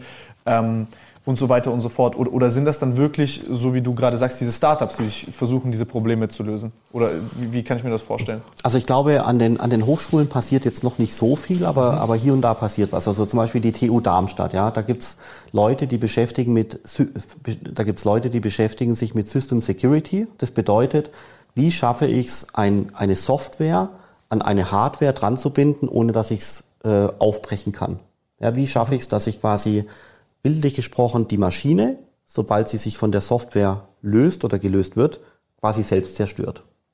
Dass quasi Software, Hardware und Software immer miteinander verbunden sind. Es gibt ganze Lehrstühle und ganze, ganze Gruppen von Leuten, die sich mit nichts anderem beschäftigen als die Verbindung zwischen Software und Hardware. Das ist ganz Blockchain wie im Bilderbuch. NFT würde ich mal behaupten, ist jetzt quasi an den Universitäten noch so gut wie gar nicht äh, irgendwo verankert. Aber was könnte man hier analysieren? Zum Beispiel, in welchen Bereichen macht es Sinn? Oder wie viele NFTs wurden denn Tag für Tag jetzt verschoben von A nach B? Welches Geld wird hier bewegt? Wie viele NFTs gibt es? Da gibt es viele Fragestellungen, die man äh, klären kann. Wie kann ich ein NFT verbinden mit einem Auto oder mit einem Gabelstapler und so weiter? Gibt es sicherlich ganz, ganz, ganz viele Möglichkeiten und offene Fragestellungen. Ähm, an den Hochschulen würde man eher die Machbarkeit von solchen Dingen untersuchen und in einem Startup würde man die Machbarkeit untersuchen, aber immer unter der Annahme, dass irgendwann äh, Geld damit verdient werden muss und dazu muss ich dann früher oder später ein Produkt äh, erfinden. Und deswegen ist, glaube ich, sind Startups in dem Blockchain-Ökosystem ganz, ganz, ganz entscheidend, weil da unglaublich viel Forschung und Entwicklung passiert, aber immer mit dem Versuch, das hinten raus in ein Produkt äh, zu überführen. Und wir sehen ja, dass es toll funktioniert. Ja? Also äh, Ethereum wird primär von tausenden Programmierern und Startups vorangetrieben, nicht so sehr von Hochschulen. Ja. Ja, ist, ich, ich finde es ganz interessant, dass das, also wie, wie sich das dann letzten Endes organisiert. Aber es sind auch ganz interessante Fragen. Ich meine, also könnte man ja auch an der Uni stellen. Auf alle Fälle. Also, äh, aber Also da, wenn ich mir so durchlese, was, an, was an anderer Forschung noch äh, passiert, ist es auch interessant, aber Ja, das, das, mir das, kommt ja auch alles. Also an der TU Darmstadt zum Beispiel, an der, an der TU München ähm, ist quasi das Thema Ethereum schon jetzt ein Standardkurs im, äh, im Curriculum. Das heißt, wenn du an der TU München Informatik studierst, dann ist die Wahrscheinlichkeit extremst hoch, dass du quasi mit Blockchain-Technologie dich danach auskennst. Aber die anderen Dutzenden Hochschulen sind halt jetzt noch nicht so weit. Es kommt halt noch.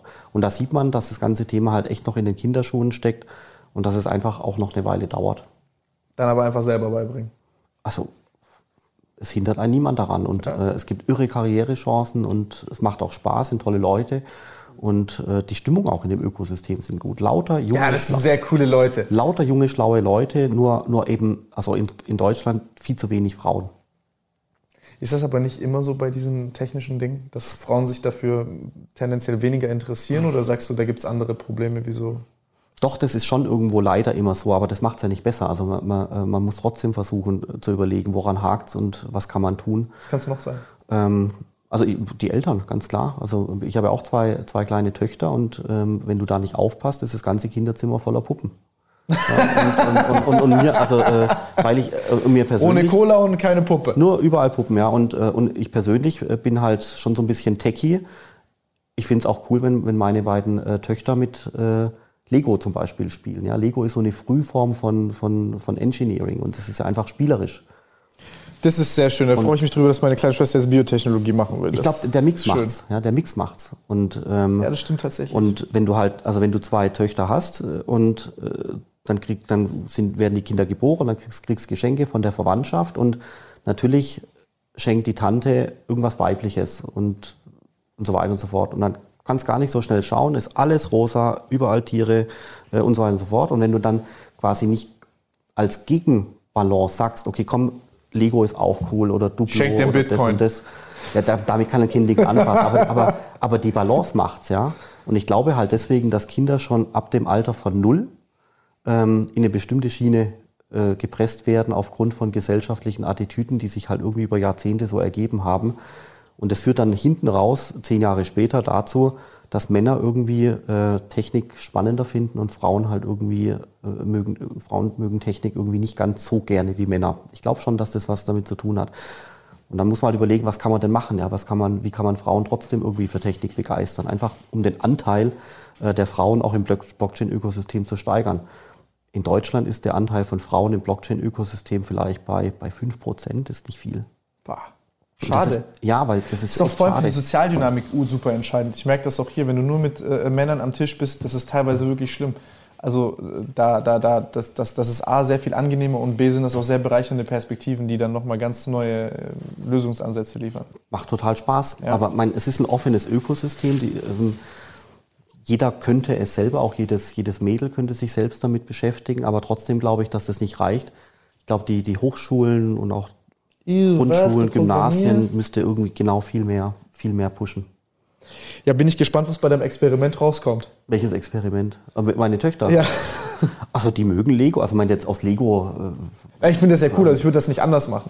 Ich würde das nicht anders machen. Zumindest, zumindest spielen sie mit Lego. Und, und äh, ich freue mich auch, dass äh, unsere kleine Tochter sich jetzt ein äh, Feuerwehrauto gewünscht hat. Ja, das ist äh, kein Einhorn Kein oder sowas. Ja, aber das sind, das sind ganz kleine Dinge. Sie hat sich ein Feuerwehrauto gewünscht und kein Einhorn. Ja, das ist schon mal was. Ja. Freue ich mich. ist witzig. Da, da verstehe ich, jetzt habe ich intuitiv mit meiner kleinen Schwester ähnlich wohl gemacht. Verstehe ich erst jetzt im Nachhinein. Ich habe da nur gar nicht so viel drüber nachgedacht. Ja, Ich glaube, der Mix macht. Das ist das alles. das ist super wichtig. Überhaupt, ja. Super wichtig. Und letzten Endes soll einfach das Kind entscheiden. Ähm, Ja, aber, aber das ist was Wichtiges, was du sagst. Wenn, wenn, wenn das Kind quasi, wenn, wenn ein Junge nur Feuerwehrautos hat und das Mädchen hat nur Puppen, Kann es gar nicht entscheiden. exakt. Ja. Nee, ich, ich sehe das genauso. Ansonsten, so wie ich das dann mache, gehen dann nur zum Fußball und ich bin nicht Fußballer geworden. Ich versuche dann meine Träume über mein Kind auszuleben. Das ist, glaube ich, das Allerbeste. Ja, die, also die, die Kinder müssen schon äh, machen dürfen, was sie wollen. Das ist schon richtig, ja. Ähm, nee, das ist, das ist aber. Ich, ich habe da, ich hab da eine sehr, sehr ähnliche Einstellung dazu. Ich finde das sehr cool. Ähm, lass mich mal nur ganz kurz gucken, weil ich habe hier ganz viele Fragen noch gehabt und ich glaube, wir sind hier super. Also, wir haben schon Ich sehr viel Hunger. gemacht. Wie bitte? Ich habe auch Hunger, weiß nicht, wie es euch geht, aber ich habe langsam Hunger. Ich werde langsam heißer, ich merk's. Echt? Weil du viel redest. Aber das ist sehr gut. Also, ich muss sagen, Dampft Ähm, ihr das alles runter auf 20 Minuten oder was? Das ist eine Höllenarbeit, gell? Nein, nein, da wird gar nichts runtergedampft. Das sind zwei Stunden hier. Also lasst ihr das, aber, aber schaut sich das jemand an? Wir laden das immer so hoch. Echt? Wir laden immer zwei Stunden hoch. Und, und die, die, die, die, Gucken die, das die äh, echt, okay. Durchschnittliche Wiedergabezeit ist gut. Wow, das ist ja beeindruckend. Wir wollen ja dagegen ankämpfen, dass die Leute nicht zu einer Aufmerksamkeitsspanne verfallen wie die Halbwertszeit. Ich finde das, ich finde das gigantisch, weißt du, wenn, die- wenn die Leute äh, nicht nur Netflix schauen, sondern äh, sich hier wirklich inhaltlich was. Also das, ich hätte jetzt gedacht, ihr, ihr komprimiert das runter auf. Nein, nein, nein, 20 um Gottes Minuten. Willen. Also das wird jetzt hier, wir werden da ganz, ganz wenig Schnitte setzen und sind dann jetzt über zwei Stunden und das böllern wir so raus. Kann, kann man ja alles sich angucken. Dann haben wir schöne Timestamps unten, dann können die Leute gucken, wann wird über was gesprochen und das, was einen interessiert und dann gucken die Leute das meistens halt in zwei, drei Durchanläufen an. Und das jetzt gerade, was du jetzt gerade machst und unsere Regieanweisung wird, bleibt es drin? Äh, Manchmal schon, manchmal nicht. Okay, ich finde es nicht schlimm. Nee, ist auch nicht schlimm, ja. Äh, Aber ich finde es auch ganz interessant, weil eigentlich fast jeder Gast äh, das immer fragt, äh, was und das wird alles hochgeladen, das gucken Leute an. Also bei mir war das so, ich habe mir von damals Jordan Peterson, so ein Psychologieprofessor, der hat seine Vorlesungen hochgeladen, ungekürzt, komplett. Und die wurden dann irgendwann millionenfach geklickt und ich habe mir halt wirklich jeden Kurs reingezogen. Ja, ja, ist schon, das ist schon toll. Das Ja. machst du beim Spazierengehen. Wenn man es nicht versucht, dann wird man es auch nicht sehen. Ja. Ja, genau. Und dann gehst du spazieren und dann hörst du einfach zu. Und dann kannst du noch viel besser denken. Und das ist, das ist ver verrückt. Wirst du sehen. Also ich bin gespannt, was die Leute da sagen. Aber ich, ich gesagt, jetzt schon das Feedback wird fett. Also ich, ich finde den Podcast sick. Also ich, ich bin gerade so in, äh, ich, ich sehe schon, die Jungs sind komplett am, äh, am Arsch im Kopf. Aber Also wenn du willst, ich kann dir auch noch mal ein paar andere Blockchain-Profis äh, nennen. Du kannst dir ja mal angucken. Da gibt's ganz tolle Leute, die, äh, die können auch manche Dinge tausendmal besser erklären als ich. ja, sehr Also auch, gerne. weißt du, so Startup-Leute, die jetzt da seit drei Jahren mit ihrem Startup rumkämpfen und irgendwelche Kryptosachen machen. Ich habe einen Student, der äh, hat jetzt einen kleinen Algorithmus programmiert, ähm, der springt auf äh, Elon-Tweets an. Ja? Also sobald Elon, Elon Musk was tweetet, dann wird der Tweet quasi automatisch analysiert. Der geht durch so einen Algorithmus durch und dann versucht der Algorithmus rauszufinden, ob das jetzt ein Kauf- oder ein Verkaufssignal ist. Und du musst halt einfach ganz schnell sein, bevor andere Leute das dann lesen, interpretieren, äh, muss quasi der Algorithmus schon äh, in, sich korrekt entschieden haben. Aber dann hast du quasi ein Signal, bevor überhaupt und hast, kann sie, kannst den Speed nutzen, um Genau, richtig. Witzig, gell? fett zu hebeln. Ja. ja, ja. Geil, das ist ja wirklich verrückt. Lass mich, lass mich nur kurz gucken. Ähm, ja, boah, das. Ich, nee, vergiss, ich habe viel zu viel. Das können wir nicht alles stellen. Ähm, ich ich lasse es Ich mal. komme in ein paar Monaten einfach nochmal. Das machen wir echt so. Ich habe zwei Sachen. Erstmal interessiert ähm, mich persönlich die äh, so ein bisschen, wie du dir, wie du dir das vorstellst, wie, wie diese, ich nenne es mal, kulturellen Ströme da organisiert sind, weil das ist ja eine ganz andere Form von Bewegung. Also es sind ja super viele auch Idealisten dabei, die, die, die einfach sagen, ey, ich möchte was verändern, ich möchte was kreieren, ich nehme teil an dem ganzen Ding. Und da habe ich jetzt, so wie du gesehen hast bei dieser Abspaltung, hast du ja dann gesehen, dass du so verschiedene Fraktionen an Leuten hast. Wie würdest du das so beschreiben? Was sind da so die prävalentesten Leute, die da äh, am Start sind? Also jetzt in dem? Blockchain-Ökosystem? Genau, wie ist, wie ist die unterteilt? Super spannende Frage. Habe ich, ähm, ich denke zwar ab und zu drüber nach, aber ich ähm, muss, muss jetzt kurz mich sortieren. Also ich glaube, also zunächst mal hast du grundsätzlich Leute, die sind alle irgendwie technikbegeistert. Manche davon sind extremst technikbegeistert, die können dann auch programmieren und, und, und so weiter. Und manche ein bisschen in abgeschwächter Form, aber, aber so eine Technikaffinität ist immer da. Dann, wie, wie vorher leider schon gesagt, sind es eben leider vi- äh, viele Männer. Äh, vom Alter her ist es so, dass es so ab ähm, ja, 16, 17 Jahre kommt so manchmal die, die erste Begeisterung oder ab 18 und äh, so ab, ähm, ab 52 vom Alter her, 53, da fängt dann die Begeisterung so langsam in Skepsis umzuschlagen, so on average, ja. Und ähm, das Hauptfeld von, von Leuten, die das Thema spannend finden, ist so zwischen, äh, zwischen 20 und 35, äh, würde ich, äh, würde ich so sagen, ja. Oder auch zwischen 20 und 40. Dann äh, so vom, von, was sind das für Menschen? Äh, in der Tat, du hast äh, Leute, die sind so sehr libertär eingeste eingestellt. Das sind die, äh, die Leute, die, die Bitcoin also wirklich äh, absolut faszinierend finden. Es gibt nichts anderes. Und da gibt's wirklich extrem spannende Gedanken, äh, die aus, aus der Ecke kommen. Das ist wirklich faszinierend. Aber ich finde es ein bisschen zu progressiv manchmal. Ähm, dann gibt's die, die Realisten-Fraktion. Das Wieso sind- so progressiv? hm? Na, das sind halt, das sind Leute, also das, äh, Träumer.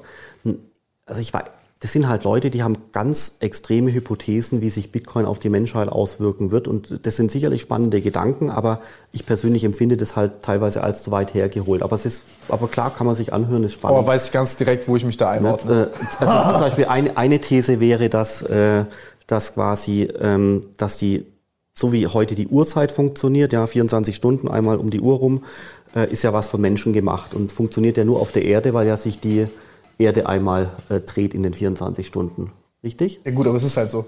Ja, jetzt fängt aber die Menschheit irgendwann an, den Mars zu kolonisieren. Willst du jetzt die 24 Stunden auf einem anderen Planeten machen, der eine andere Umdrehungsdauer hat? Das macht keinen Sinn. Und äh, da kommen dann Leute auf die Idee und sagen, okay, ähm, eigentlich ist Bitcoin ein perfekter Taktgeber. Alle zehn Minuten entsteht ein neuer Block und ähm, wir können in Zukunft die, die Zeit der Menschheit ähm, in, der, in der Blockhöhe quasi, also in der Blocknummer äh, messen. Und dann sind wir beim Block äh, 165.238. Da passiert in der Geschichte der Menschheit das. Und 100 Blöcke später passiert das. Und 1000 Blöcke vorher passiert das.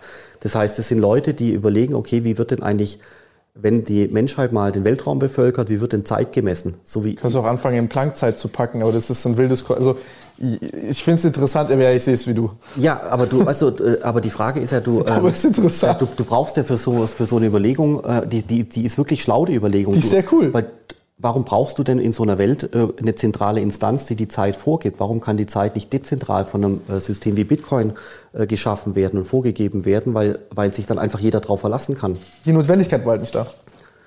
Ganz genau richtig. Und deswegen finde ich das zum Beispiel, das, das ist halt, du siehst schon, das ist ganz weit weg, aber die Logik ist nicht so falsch. Ja. Für einen Science-Fiction-Film macht es einen sehr, sehr coolen, kleinen, deepen.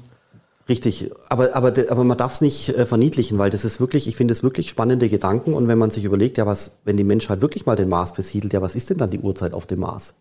Es muss ja irgendwie synchronisiert sein mit der, mit der Zeit hier auf der Erde, ja. Ähm, deswegen finde ich das äh, einen schlauen Gedanken. Und ähm, ja, genau, was gibt's noch? Ge- Genau, das sind Leute, die, ähm, die, sehr, äh, die sehr liberal sind oder sehr, sehr libertär. Dann gibt's natürlich auch Leute, die sehr realistisch äh, sind. Äh, die, äh, die, die sind bei dem Bitcoin ein bisschen skeptischer, möchten aber gerne Blockchain-Systeme einsetzen äh, für die Industrie, für das Finanzwesen äh, und so weiter. Und dann siehst du sehr oft eben auch ähm, Streitigkeiten zwischen dieser libertären Fraktion und der Realistenfraktion, ja, Wiener Politik. Ja, die, die, die betteln sich dann auf, auf Twitter. Dann gibt's eine irre große Szene von jungen, pfiffigen Leuten, die sich äh, beschäftigen mit Startups, also die quasi in irgendeiner Form beginnen, äh, Unternehmen zu gründen in dem ganzen Bereich. Und die ganzen Gründer sind ja eh eine Spezies für sich, ja, also sehr aktiv, sehr agil, äh, so eine, so eine Just-Do-It-Mentalität und so weiter. Also das, das ist sehr, sehr lebhaft, sehr agil.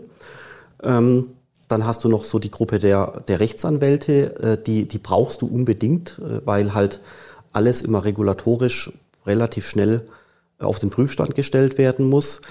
Die sehen dann immer ganz, ganz, ganz viele Probleme, aber, aber du brauchst die Leute, weil Die ordnen. Die, genau, die ordnen und die sagen dir, okay, jetzt in die Richtung müsste es eigentlich funktionieren, aber müssen wir nochmal genauer anschauen. Ähm, dann hast du natürlich auch ganz viele laute Influencer. da da gibt es tolle Leute, ja. Andreas Antonopoulos zum Beispiel. Das ist wirklich ganz, ganz, ganz toll, was der auf YouTube an Content erzeugt. Wirklich herausragend. Aber dann hast du auch ganz viele Krypto-Blogger, ähm, die einfach ähm, ihre, äh, ihre Coins irgendwie hochpumpen. Äh, ja. Gibt es auch. Also das ist dann sehr laut und sehr bunt. Ähm, Das sind jetzt, glaube ich, mal so die. Hauptdomänen. Und dann hast du vielleicht noch so ein, so ein paar seniorere Menschen, die haben schon viel gesehen, die haben eine sehr hohe Le Seniore. Lebenserfahrung, ja, so 60 plus. Äh, Die, ähm, die, sind, die sind sehr begeistert von, von der Dynamik des Ökosystems, aber stellen erstmal alles auch mit einer gewissen Berechtigung auf den Prüfstand und, und schauen sich es erstmal an, weil sie halt schon viel in ihrem Leben gesehen haben, was nicht funktioniert. Ja? Und diese Skepsis ist manchmal größer und manchmal, ähm, manchmal kleiner.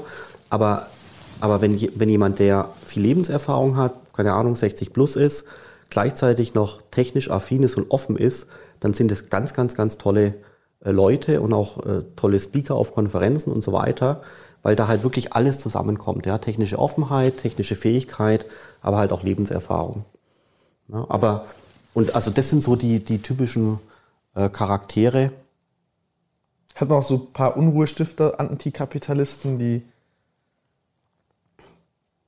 Ja, du hast halt äh, aus den Bitcoin-Anfängen hast du ein, ein, paar Leute in der Tat, die, ähm, äh, die, äh, die, die, die sehr extreme Positionen sind. Das sind, das sind Leute, die, die meistens wirklich, also in extremer Weise hinter dem Bitcoin äh, stehen. Und das sind auch Leute, wo du manchmal mit, mit anderen Argumenten, da kommst irgendwie gar nicht mehr gegen die an. Das ist wirklich interessant. Also du, wenn du sagst, ja, aber schaut es euch an, also Stand heute wird 99 Prozent des Konsums in Deutschland wird in Euro bezahlt. Meine Pizza, McDonald's, ich bezahle in Euro und dann sagen die quasi, nee, stimmt nicht.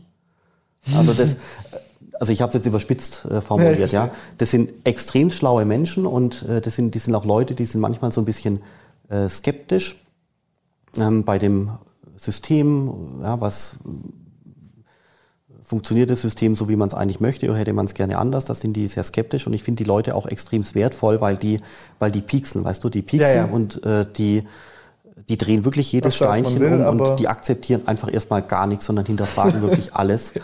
Das mag anstrengend sein, ähm, aber es ist wirklich wichtig, ja, nee, das würde ich gar nicht so, so, so sehen, aber, aber ähm, die Leute hinterfragen eben alles und kommen halt dann mal zu ganz neuen Lösungen, über die halt so noch niemand nachgedacht hat. Und deswegen finde ich es spannend, gerade auf Twitter und so weiter zu lesen, was, äh, was Leute von, von, von dieser Fraktion äh, so äh, schreiben.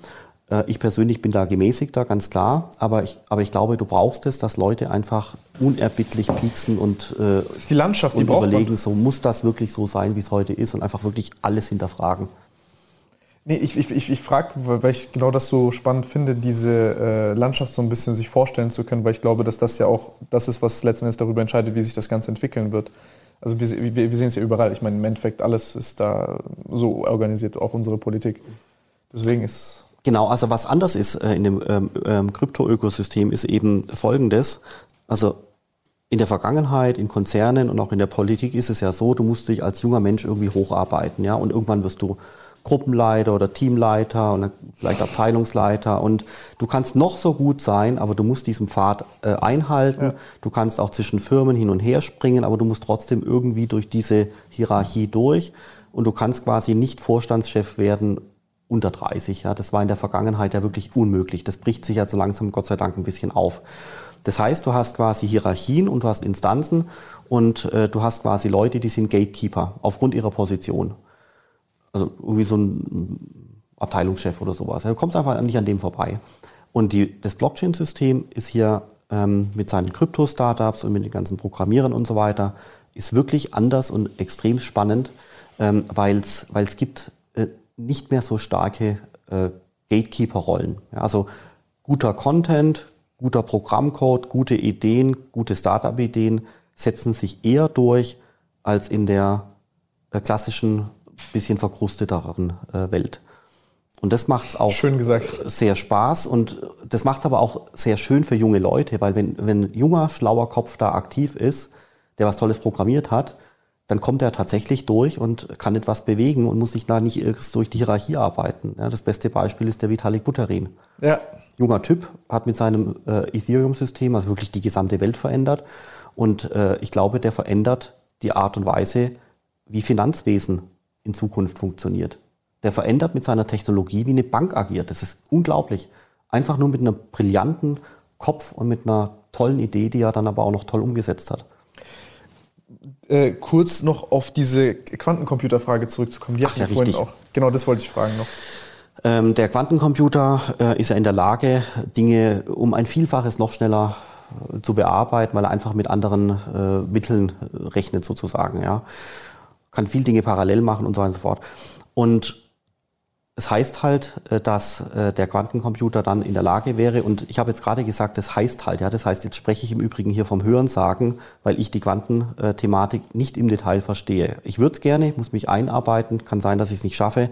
Und deswegen ist, bin ich hier zum Beispiel wirklich auf glatterem Eis, weil ich vom Hörensagen spreche. Ich sage jetzt Dinge, die ich von anderen gehört habe.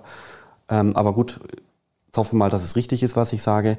Und äh, es heißt, dass äh, die ersten Testquantencomputer so langsam existieren, aber die sind von der Rechenpower noch nicht so, dass sie wirklich ähm, ein komplettes IT-Sicherheitssystem knacken können. Das dauert sicherlich noch eine Weile. Ich, man schätzt, dass es noch ein paar Jahre dauert. Ähm, und wenn aber das dann mal der Fall ist, dass ein Quantencomputer äh, diese äh, Hochsicherheits-IT knacken kann, dann ist gar nicht nur das Problem, dass Blockchain dann explodiert, genau, sondern dann hast du auch Probleme bei einem Bankautomat, beim Online-Banking, äh, die Sicherheitsarchitektur auf einem Handy. Dann hast du eigentlich überall ein Problem, wo irgendwo eine gewisse IT-Sicherheit drin ist, äh, nicht nur Blockchain. Und deswegen vor dieser Drohkulisse wundert es natürlich auch ein bisschen, dass sich die Leute so wenig äh, mit dem Thema beschäftigen und das auch und so weiter. Und das bedeutet für mich momentan, dass dieses Thema so langsam am Horizont mal auftaucht, aber also wirklich noch einige Jahre weg ist. Und was würde das mit dem Bitcoin machen? Der Bitcoin würde oder Kryptowährung generell äh, der, äh, die, ähm, das, das, das Thema äh, Hash-Prozesse und so weiter könnte wesentlich schneller berechnet werden. Dadurch könnte ein Quantencomputer äh, große Teile der Hash-Power auf sich vereinen, potenziell, äh, und könnte deswegen im Extremfall das Netzwerk quasi destabilisieren. So, so die Logik, wie sie sein könnte. Aber ob das dann so eintritt und wann das dann so eintritt, wird man sehen.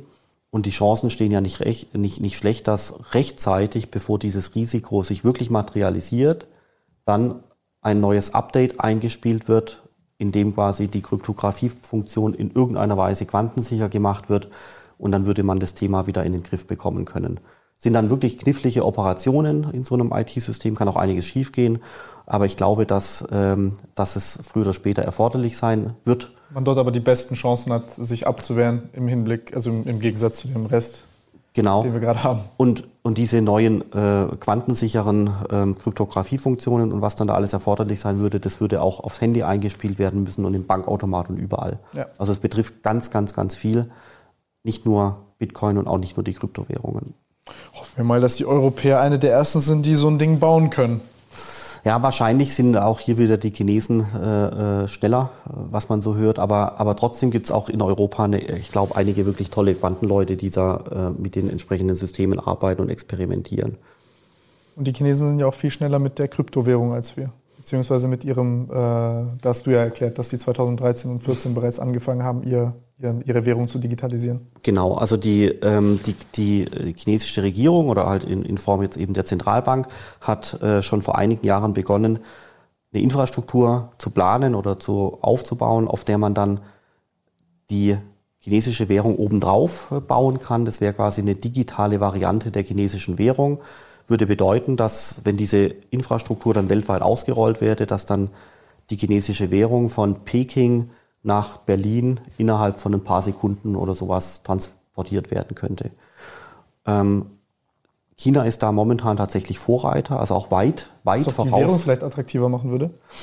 Genau, ich glaube, dass das auch äh, durchaus ein, ein gutes Argument ist, warum die Chinesen das Thema derart schnell und mit so viel äh, Power äh, vorantreiben, weil sie eben versuchen, die technische Infrastruktur ihrer eigenen Währung besser zu machen, sodass aufgrund der besseren Infrastruktur, der besseren Funktionen und so weiter, dann es vielleicht möglich wäre, dass mehr Menschen, mehr Unternehmen und so weiter weltweit die chinesische Währung nutzen könnten. Also da, da steckt ein bisschen Geopolitik mit drin. Bisschen. Glaube ich, ja. Ja, man, man, man weiß ja so wenig. Es gibt Na- Nachrichtenseiten und Interviews und so weiter, aber du kannst ja nicht dahinter schauen, was die wirklich äh, planen und warum sie es machen. Aber es deutet viel darauf hin. Und äh, was sie da machen, ist wirklich weltweit führend.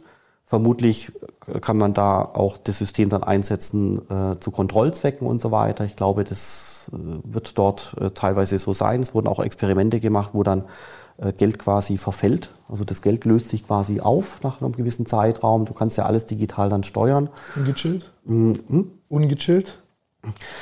Ja, also je nachdem, wie, wie vorher gesagt, je nachdem, wozu du halt die Technologie einsetzt. Aber, aber ich glaube, dass es in China auch eine sehr spannende Anwendung äh, geben wird, äh, weil du halt dann industrielle Prozesse und so weiter wesentlich effizienter bauen kannst. Das Sehr hat halt Vor- und Nachteile.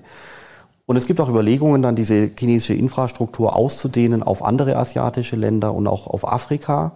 Und äh, dann hätte Plattform man zur Verfügung zu stellen. Genau, und, äh, und das ist halt schon sehr, äh, sehr progressiv. Aber ja, weißt du, Geopolitik hin oder her, pf, Europa könnte es auch machen, ja. Und So, und wir fangen in zwei Jahren darüber an nachzudenken. Genau, also in Europa ist es so, dass äh, jetzt in, im, im Sommer äh, die finale Entscheidung von der EZB bekannt gegeben werden, werden soll, ähm, wie man in Europa zu dem Thema digitalen Euro steht. Und dann kommt in Europa eine zweijährige Investigation Period. Und dann wäre es 2023 und in 2023 würde man wahrscheinlich dann wirklich mit der intensiven Implementierungsphase beginnen. Also Europa ist hier wirklich wesentlich langsamer, insbesondere die EZB ist hier extremst langsam, das kann man nicht anders sagen. Oder andersrum gesagt, die Chinesen sind halt sehr, sehr, sehr schnell. Was bewundernswert ist, ne? also ich meine das gerade gar nicht nur aus dieser geopolitischen Linse, wo man sagt, ah, wir haben jetzt hier wieder einen Nachteil und die haben einen Vorteil und wir, die Bösen und wir, ne, okay, sind vielleicht Regime-antagonistisch so ein bisschen, mal mehr, mal weniger, aber ich finde es bewundernswert. Also ich finde es ich find's verrückt und ich finde es gleichzeitig schade, dass wir auch hätten die Vorbilder sein können und hier. Europa ist halt einfach super langsam. Ja, das ist das, ist Schlimmste, was du, was du sein kannst. Richtig, und, und du darfst die, die, du darfst die Chinesen, äh, kann die Chinesen für viele Dinge wahrscheinlich kritisieren, aber du darfst, du darfst die Chinesen nicht dafür kritisieren, dass sie schnell sind. Ja, wir könnten auch nein, schnell nein, nein, sein, wenn wir das wollen. Das ist bewundernswert. Ja. Ist nicht der Große zerstört den Kleinen, ist der Schnelle den Langsamen. Ja, also zerstören ist sicherlich äh, nicht ist, ist, ist, ist, ist eine dumme Rhetorik von mir, ähm, aber ich meine jetzt gerade so ein bisschen in, im, im, äh, in der Gewichtung von wie wichtig es ist. Also wir, wir, wir sind ein bisschen ignorant und arrogant, weil wir meinen, groß zu sein. Das will ich damit sagen. Ja, genau. Nicht, dass China das, uns das, das sehe ich ganz genauso. Aber man muss trotzdem dazu sagen, dass bei dem Thema äh, digitale Währungen, also digitale ähm, Staatswährungen, ja, also gesetzliches Zahlungsmittel auf Blockchain-Basis, es tut sich ja trotzdem einiges äh, hier in Europa und auch in Deutschland, aber eben nicht bei der EZB sondern eben äh, bei privaten Banken. Also da gibt es ein paar Banken, die machen wirklich tolle Arbeit und ich glaube, das darf man auch wirklich betonen, weil Banken ja oftmals ein bisschen gescholten werden für fehlende Innovationskraft und so weiter und so fort. Aber da gibt es ein paar Banken in, in Europa, die machen wirklich, wirklich, wirklich gute Arbeit und versuchen quasi ähm, den Euro auf Blockchain-Basis zu bringen, damit ihn die Industrie, also Siemens, Bosch und Co. eben für industrielle Zwecke einsetzen äh, können.